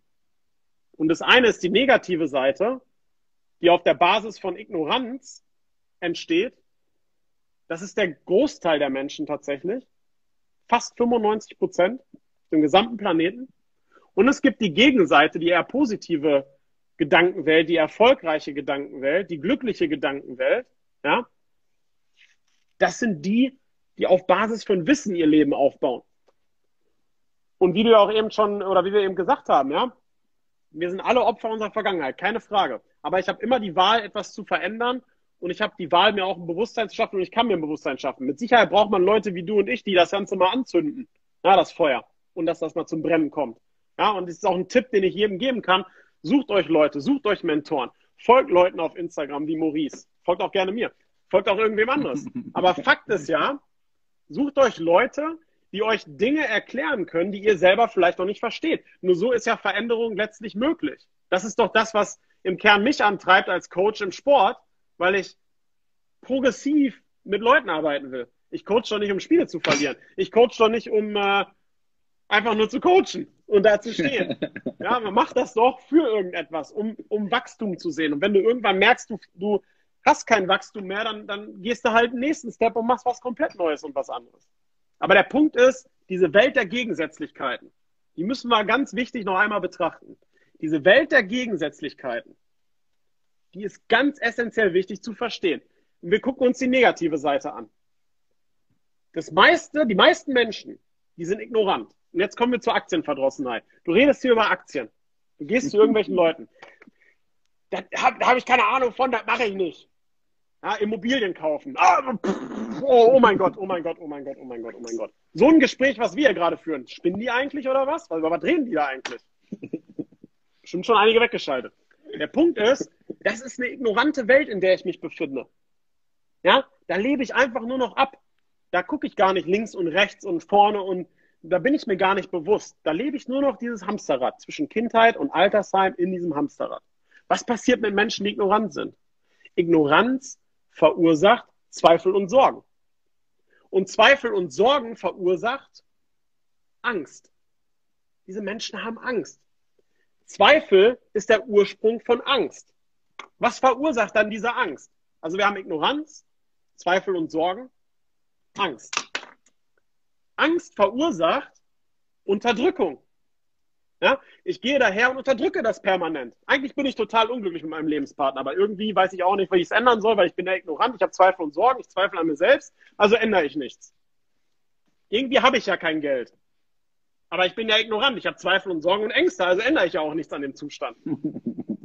Das ist doch ein immer und immer und immer wiederkehrender Zyklus, wie diese dämliche Fliege, die immer vor die Scheibe fliegt. Und nichts wird geändert. Gute Vorsätze 2021? Nö. Also der Punkt ist ja, ja, Ignoranz, Zweifel und Sorgen. Unterdrückung. Ja, und das resultiert letztlich Depressionen oft bei Menschen. Es gab eine äh, mega geile äh, Aufklärungskampagne letztes Jahr, wo es um das Thema Depressionen ging. Ja, ich habe das im Sport auch schon oft erlebt. Ich habe äh, ein Sportinternat aufgebaut und habe auch schon Jungs da gehabt, die plötzlich in ganz urplötzlich in irgendwelche Depressionen reingekommen sind. Ja, und sind in Depressionen verfallen. Und äh, das passiert mittlerweile so häufig bei Leuten. Du hast halt quasi, und das fand ich auch ganz geil beschrieben in dem Buch Miracle Morning, du hast halt letztlich so eine, so eine milde Depression dein ganzes Leben lang, weil du vielleicht gar nicht die Dinge äh, erreichst, die du erreichen willst aber du bist ja auch gar nicht bewusst, welche Dinge du erreichen willst. Also lebst du so ein, so ein Leben der Mittelmäßigkeiten, so ein, so ein Leben, wo du eigentlich irgendwie dauerhaft eigentlich unterbewusst unglücklich bist. Und vielleicht hast du mit dem Lebenspartner, äh, mit dem falschen Lebenspartner das hoffentlich richtige Kind bekommen, ja. Und aber eigentlich änderst du halt nichts an der Situation. Und was ist denn dann noch? Was ist denn dann die Perspektive? Denkst du gerade schon darüber nach, mit 60 in Rente zu gehen und dann irgendwie nichts mehr zu tun? Da fängt das Leben erst richtig an eigentlich. Ja? Weil dann hast du nämlich richtig viel Wissen. So, und Depression verursacht dann langfristig halt Krankheit und Unglück. Effektiv. Aber die Gegenwelt, die sieht ja, und wir haben ja die Wahl, haben wir ja heute schon gehört, die Gegenwelt sieht halt anders aus. Die basiert halt auf Wissen. Wenn ich etwas nicht verstehe, dann eigne ich mir dieses Wissen an. Ja, dann höre ich Leuten zu, die das selber gefühlt, gelebt, bewiesen haben. Ja, Du gehst ja auch nicht zu einem Sparkassenberater und lässt dir irgendwie einen Fonds andrehen, hoffentlich, ja. Aber der Typ hat selber noch nicht einen einzigen Fonds im Portfolio. ja? Oder was weiß ich, ja. Ich meine, ich könnte jetzt hier sitzen und habe halt nichts auf dem, auf, dem, auf dem Kasten. So, eigentlich habe ich jedes Spiel verloren und nicht, dann habe ich ja auch die Kredibilität nicht. Also letztlich gehst du zu Leuten und hörst dir Dinge an und veränderst sie dann. Also es basiert auf Wissen. Wenn ich Wissen habe, dann kann ich verstehen. Das ist das Gegenteil von Zweifel und Sorgen. Wenn ich verstehe, habe ich ein Bewusstsein. Ein Bewusstsein für mich und für die Dinge um mich herum. Wissen führt zur Bewusstseinsschaffung.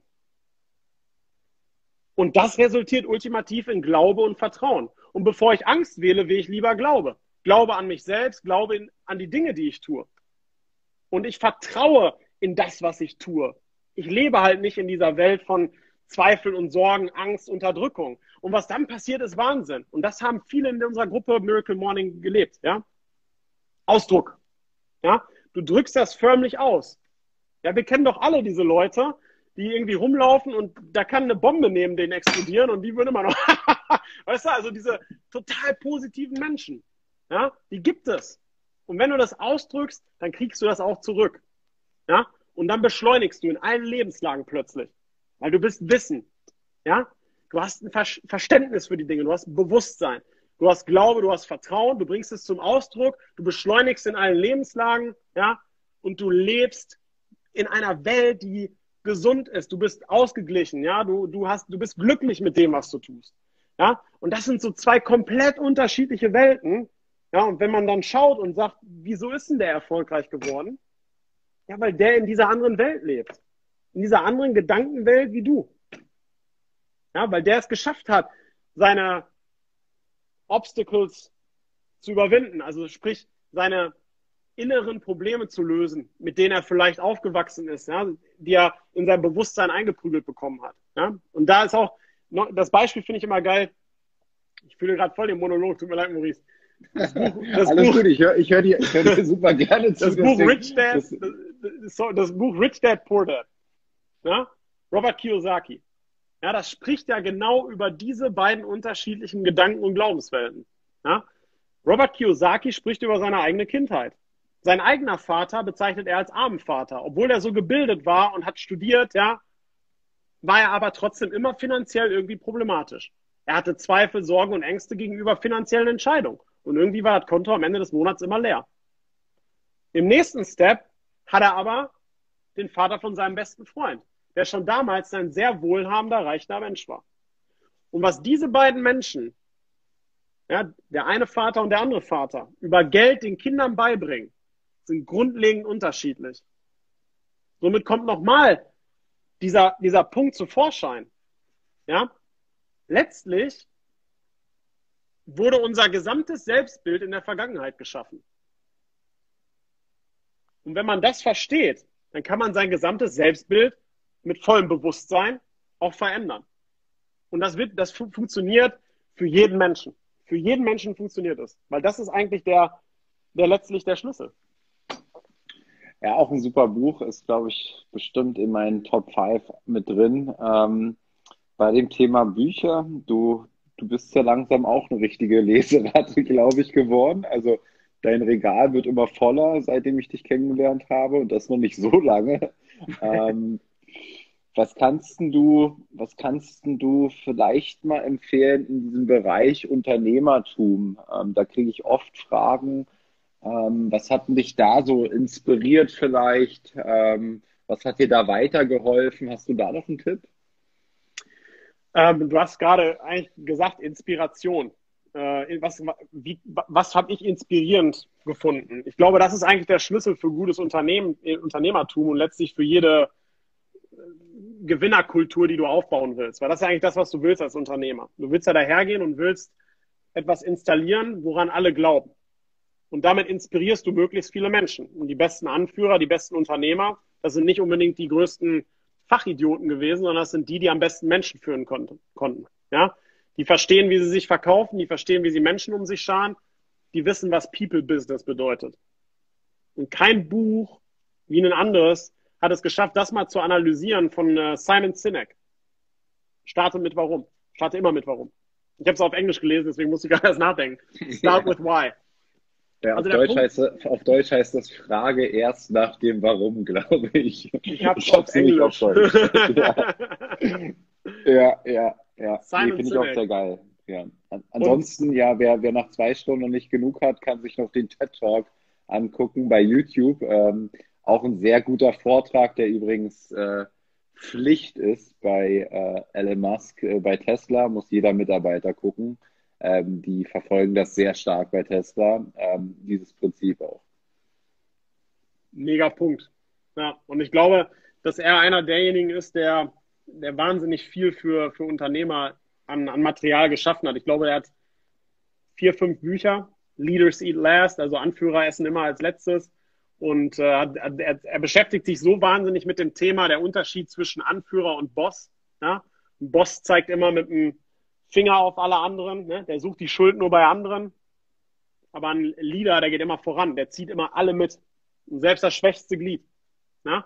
Der macht alles um sich herum stärker und besser. Und äh, das ist ein sehr geiles Buch und ich glaube, welches Buch wir noch raushauen könnten, wäre ähm, The Big Five for Life.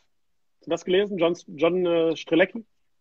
Ja, ähm, liebe ich auch äh, sehr, diese Unternehmervorstellung, das, was er vereint, ne? also seine ähm, ein Unternehmen nach dem Big Five for Life aufzubauen. Jeder hat ja seine Big Five for Life.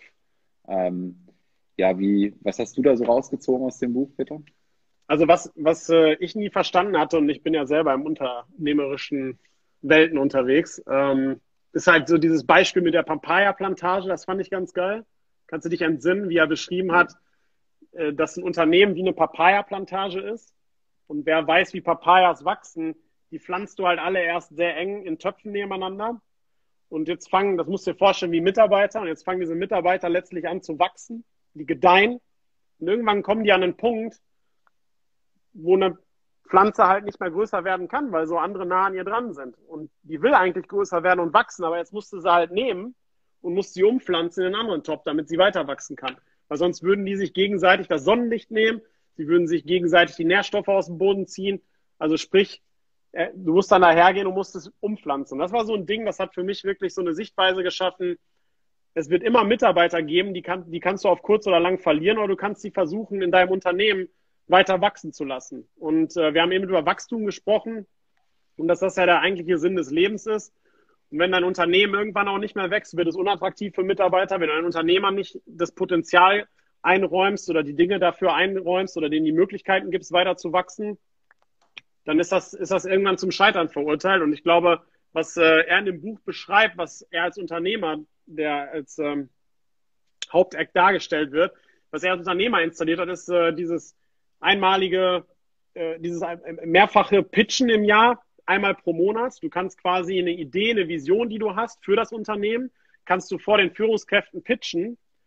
Und am Ende geht das gesamte Unternehmen dann daher auf so einem Abend mit leckeren Drinks und Essen und die debattieren über diese Idee, aber nie im negativen Sinne, sondern immer nur im positiven Sinne, um diese Idee zu verbessern. Und wenn du jetzt quasi der, der Schaffer dieser Idee warst, also sprich, dass dein Ursprungsgedanke war und diese Idee wird in die Realität umgesetzt, also sprich, es wird ein neuer Teil des Unternehmens oder es wird eine eigenständige Firma als äh, Tochtergesellschaft, ja, dann gehen die daher und geben dieser Person, die sich das überlegt hat, die Chance, dort Geschäftsführer zu werden oder Head of irgendwas, wenn sie nicht gleich Geschäftsführer werden möchte bekommt Anteile an dem Unternehmen. Und das sind so Dinge, da denkt man halt gar nicht so drüber nach. Also Big Five for Life lässt einen nochmal in so Welten eintauchen ähm, von Dingen, über die man als Unternehmer so gar nicht nachdenkt. Und auch insbesondere das Buch von Simon Sinek ist, glaube ich, eine ultimativ gute Zusammenfassung, wo es wirklich darauf ankommt, also was du wirklich machen musst, um ein guter Anführer zu sein, nämlich, dass du es schaffen musst, die Menschen emotional auf eine Reise mitzunehmen und sie zu inspirieren. Und das ist beim Football essentiell das gewesen, was ich auch in den letzten zehn Jahren immer gemacht habe. Du warst als Team nie auf irgendeiner Karte. Du warst komplett unbekannt. Du machst es aber zu dem Team in Deutschland. Du machst es zu dem Mecker für alle Footballer, wo die Spieler spielen wollen. Du baust ein Internat auf, aus dem die Spieler aus ganz Deutschland hinkommen wollen, weil wir eine Kultur hatten. Wir hatten eine Vision, wir wussten, wo wir hin wollten. Wir haben das ganz klar kommuniziert. Und ich glaube, das ist letztlich auch der Schlüssel zum Erfolg im Unternehmertum. Also die beiden Bücher würde ich auf jeden Fall blind jedem empfehlen. Ja, hier war gerade nochmal die Frage von äh, über das, was ich gesagt habe mit dem YouTube-Video. Also einfach TED Talk, Simon Sinek und dann Start with Why oder irgendwie in der Richtung gibt es auch auf gibt's auch gibt's nicht auf Deutsch. Der spricht ja nur Englisch, aber gibt es glaube ich mit deutscher Übersetzung oder deutschen Untertiteln, wenn ihr das so haben wollt. Ähm, das findet ihr relativ schnell. Das glaube ich auch einer der Top 3 TED Talks überhaupt. Äh, also ähm, der ist kaum nicht zu finden. ja, ansonsten äh, Big Five for Life, ja, für mich, was ich daran, ähm, also ich habe völlig andere Dinge wahrgenommen, ist ja auch immer interessant, ne? Ähm, ähm, oder was, was, mir jetzt noch einfällt aus dem Buch, äh, was mich enorm gestört hat bei allen den Unternehmen, wo ich bislang in meinem Leben gearbeitet habe, dass ich immer mit mit Menschen zu tun hatte. Das waren nicht die wenigsten Menschen in dem Unternehmen, sondern fast ein Großteil der Menschen, die in diesem Unternehmen gearbeitet haben, die eben, wo eben die Big Five for Life von diesen Personen nicht mit den Big Five von dem Unternehmen zusammengepasst haben. Und ähm, er, dieser Thomas in diesem Buch, ne, er versucht ja quasi ein Unternehmen zu schaffen, wo er sich immer anschaut, okay, was sind denn so die Big Five äh, for Life von dem Mitarbeiter? Und wenn zum Beispiel bei dir als Mitarbeiter eines deiner Big Five for Life, also fünf Dinge, die du, ich weiß gar nicht, wie die Definition da ist, äh, weißt du das noch, wie er das definiert? Fünf Dinge, die du im Leben gemacht haben möchtest, damit du, wenn du auf dein Leben am Ende zurückblickst, vollkommen zufrieden stirbst. Ja, ja, ja, okay. Also so, so Dinge wie ähm, du willst halt von überall auf der Welt arbeiten, ist, ist, ein, ist, ein, ist, ein, ist ein Big Five for Life für dich und dein Unternehmen bietet das gar nicht an. Dann hast du auf Dauer ein Problem, ja. Dann hat sich quasi ein, ein Unternehmen gematcht mit einem Mitarbeiter, was nicht zusammenpasst. Und dann hast du dort einen frustrierten Mitarbeiter in einem Unternehmen, der eben dann auch andere wieder frustriert, ja. Und ich habe mal, ich habe mal gelesen bei Google, ähm, war es so, dass Google und das Larry Page bis auf 10, also bis zu der Größe von 10.000 Mitarbeitern, dass er immer noch jedes letzte Vorstellungsgespräch selber geführt hat. 10.000 Mitarbeiter. Und bei Google war es wohl so, dass du um die 30 Vorstellungsgespräche führen musstest, bis sie dich eingestellt haben. ja, weil es gibt, es gibt, es gibt auch eine andere, ähm, ich weiß gar nicht, wer das wieder ist, der hat gesagt, es gibt drei Arten von Mitarbeiter. A-Mitarbeiter, B-Mitarbeiter und C-Mitarbeiter. A-Mitarbeiter sind Menschen, die andere motivieren, inspirieren, andere mit hochziehen, ja. B-Mitarbeiter sind, naja, ich würde sagen, sind diejenigen, die einfach das tun, was man ihnen sagt, ja, und das tun sie gut. Und zehn Mitarbeiter ähm, kommen Montag früh in die Küche und sagen dir, wie scheiße die Welt ist. Ja, ähm, so. Und Google, Google hat gesagt, wir führen lieber 30 Vorstellungsgespräche, wir, wir prüfen das so tief, um nicht ein fucking B-Mitarbeiter im Unternehmen zu haben. Also sie wollten nicht mal einen B-Mitarbeiter haben, ne? Ja. Ähm, deswegen ist, glaube ich, nur deswegen ist bei Xing bei mir auch mal mein Profil Lieblingsarbeitgeber Google drin. nur weil ich diese Geschichte gehört habe. Ich weiß gar nicht, ob sie stimmt. Aber wenn sie stimmt, dann äh, würde ich sie verdammt geil finden, weil mich das immer so verdammt stört, mit Menschen zusammenzuarbeiten, die nicht hundertprozentig das wollen, die nur das tun, weil sie vielleicht im Hamsterrad sind, weil sie vielleicht Rechnung bezahlen müssen, weil sie denken, es gäbe es gäbe keine Alternativen, ja. Und ich habe einfach überhaupt keine Lust, mit diesen Menschen meine Zeit zu verbringen. Und ähm, das waren so, das waren so die Gedanken, ähm, die ich daraus mitgenommen habe. Das heißt, wenn ich zukünftig Unternehmen aufbaue, dass ich eben ähnlich genau das prüfen will, ja, was, was, was will der andere so genau, ja, was will der, was will ich, ja, und matcht sich das. Weil nur wenn ich das matcht, werden wir auf Dauer glücklich und dieses ganze Klima in diesem Unternehmen ist auch, ist auch wieder steigernd.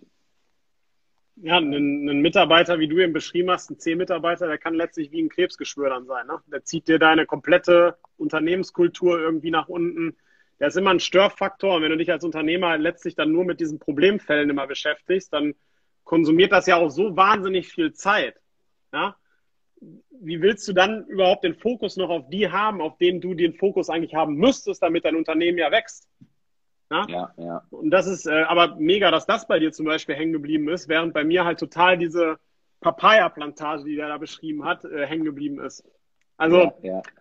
Ja. Nee, also wie du, wie du sagst, glaub, ich glaube, ähm, da werden auch, das ist auch ein Buch, was über diese A, B und C Mitarbeiter ähm, geschrieben wurde. Ähm, und ich glaube, es ist massiv. Also ein, ein C-Mitarbeiter zieht, glaube ich, weiß was ich, also die Quote 1 zu 100, 1 zu 1000 oder so. Ja, schon dann ist so etwas arg schädlich. Ja, so krass ist es. Und in den Unternehmen, wo ich war, war die Quote deutlich höher, selbst an C-Mitarbeitern. Ja.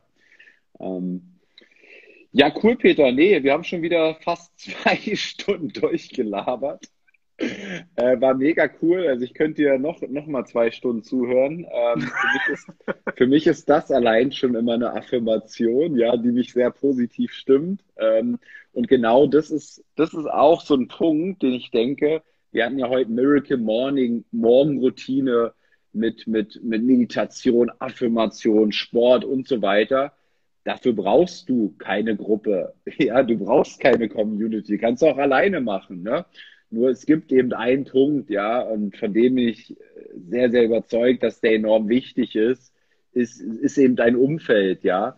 Und ich finde das einfach so krass, ja, dieser Wert dieser Gruppe, weil du nur mit, du hast jetzt mit, du hast jetzt, du sitzt mit 35 Leuten aktuell in einem Raum, die alle eine Stunde früher jeden Tag aufstehen, die alle jeden Tag lesen, die alle jeden Tag meditieren, ja, die alle jeden Tag Visualisierung anwenden und so weiter. Und was das für ein, äh, für ein Effekt allein schon ist, ja. Weil ich merke immer wieder, und ich will ja in diesem Jahr auch Mindset-Reisen zum Beispiel veranstalten, ja, weil ich einer der, ja, du bist am Start, äh, weil ich einer der größten Probleme sehe in diesem Umfeld. Wie erschaffe ich mir ein Umfeld? Wie finde ich denn heute oder heute finde ich sie ja noch relativ einfach übers Internet eben diese Menschen, ja. Aber wenn ich irgendwo vom Dorf komme und da sind nun mal alle Zombies, ja, dann ist es nun mal viel. also nicht, dass alle Menschen vom Dorf Zombies sind, aber in meinem Umfeld sind alles Zombies, ja, dann habe ich natürlich ein, Problem, ja. Wie komme ich aus diesem Umfeld gedanklich raus? Ne? Und ähm, ich glaube, wir hatten es noch nie so einfach, eben mit dem Internet jetzt hier mit Instagram zum Beispiel, wo man inspirativen Menschen dann folgen kann und somit in ein anderes Umfeld kommt. Mega Punkt. Und äh, ich glaube, das war ist auch für mich immer so ein entscheidender Faktor und da habe ich meine Denkweise auch geändert. Ich meine, wir hatten eben gesagt, Gesetz der Gegensätzlichkeiten, Gesetz der Anziehung. Du ziehst das ja automatisch an, während du aber auch andere Leute automatisch irgendwann ab irgendeinem Punkt abstoßen wirst. Und äh, Freunde sind halt letztlich wie Aufzugknöpfe. Manche bringen dich nach oben, manche bringen dich halt nach unten. Und das kann halt auch passieren. Ne? Ähm, ich sag mal, ich bin froh, dass ich mittlerweile auch den Weg dann immer mehr und mehr in den letzten Jahren ja, ähm, zu Menschen gefunden habe, wo ich nicht das Gefühl hatte, dass ich dann der Intelligenteste vielleicht im Raum war oder was weiß ich. Ja? Und das ist, glaube ich, auch so ein entscheidender Faktor. Du musst ja gucken, mit welchen Leuten gehst du ein, gehst du aus. Wenn du dich mit drei Milliardären oder vier umgibst, dann bist du letztlich auch wahrscheinlich der Fünfte. Also das sind so, so essentielle Faktoren. Natürlich findet nicht jeder irgendwie Milliardäre und die äh, fallen auch nicht äh, auf der Straße einfach mal um und liegen da. letztlich sind das ja, ne, dann hast du mega Glück. Aber eins, was ich auch spannend finde, ist noch, und das zum Abschluss, einfach mal auf Menschen zugehen und sie fragen, wie sie da hingekommen sind. Ja, es gibt so viele erfolgreiche Unternehmer, erfolgreiche Trainer, erfolgreiche Menschen. Es sind so selten Leute bisher auf mich zugekommen, bis auf jetzt das, die letzten ein, zwei Jahre. Da gibt es wirklich auch ein paar andere Coaches, aber das ist mehr dann so eine Altersklasse auch. Die kommen und fragen dann, hey, wie hast du das denn gemacht? Und die lassen sich dann auch inspirieren und hören sich das an und ab und an gehst du mal zu einem Lehrgang, erzählst dann da was und dann sagen die Leute auch wieder, boah, wow, ja. Aber es gibt so viele erfolgreiche Leute, die sagen, mich hat mal noch nie einer gefragt, wie ich denn da überhaupt hingekommen bin. Ihr glaubt gar nicht, was für eine, für eine Bestätigung das auch indirekt ist, mal so eine Person zu fragen, hey, wie bist du da überhaupt eigentlich hingekommen? Erzähl doch mal. Wie hast du dir dein Portfolio jetzt so eisern aufgebaut? Ja, wie hast du deine Wohnung da gekauft? Wie machst du das? Ja? Äh, wie bist du so ein erfolgreicher Immobilienbesitzer geworden? Wie bist du so ein erfolgreicher Unternehmer geworden? Wie bist du so ein erfolgreicher Trainer geworden? Und ich glaube, das ist einfach so ein Faktor, das kann jeder machen und diese Information, die kann sich jeder holen. Ich glaube, da wird keiner einfach sagen, hau ab. wird das nicht passieren, weil das ist die größte Selbstbestätigung für den Menschen, den ihr dann fragt, dass er darüber referieren darf und über erzählen darf. Das ist die größte Anerkennung, die eine Person kriegen kann. Und wir alle handeln ja aus dem Faktor auch, dass wir wichtig sein wollen, dass wir Anerkennung haben wollen. Also da wird niemand sagen, nehm, geh mal weg. Da werdet ihr immer Gehör finden. Und ja, das hat ein finden. amerikanischer Psychologe gesagt. Er sagte, der, der größte Wunsch des Menschen ist der Wunsch nach Bedeutung. Und, oder der ne, Sexualtrieb. Ja, oder, oder der, weiß nicht, ob er das auch gesagt hat. Aber ja, äh, das würdest du damit ähm, äh, damit kannst du halt immer sehr, sehr, sehr viel spielen und dann, ne, da, damit kitzelst du den anderen. Ne? Wenn ich dich diese Frage stelle, da wirst du mir schwer sagen, nee, da habe ich jetzt keinen Bock drauf, du Arschloch. Auf jeden Fall. Total. Tipp fürs ja. Bewerbungsgespräch. Wie sind Sie eigentlich nee, so geil geworden? Schon hast du den Job. Alles klar, mega. Nee, Peter, besten Dank und ja, geh jetzt ins Bett, ne? Morgen früh äh, Miracle Morning Foto hochladen. Geil, ich werde dein Name, dein Reich komme.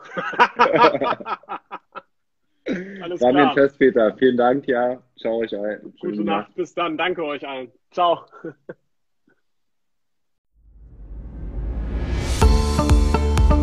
Das war eine weitere Folge des Podcasts Erfolg ist kein Zufall von Maurice Borg. Bitte nimm dir eine Minute und unterstütze uns mit einer Bewertung. Folge Maurice Borg bei Instagram und profitiere von seinen täglichen Buchausschnitten aus den besten Büchern unserer Zeit. Sein Profilname ist mb-maurice-borg.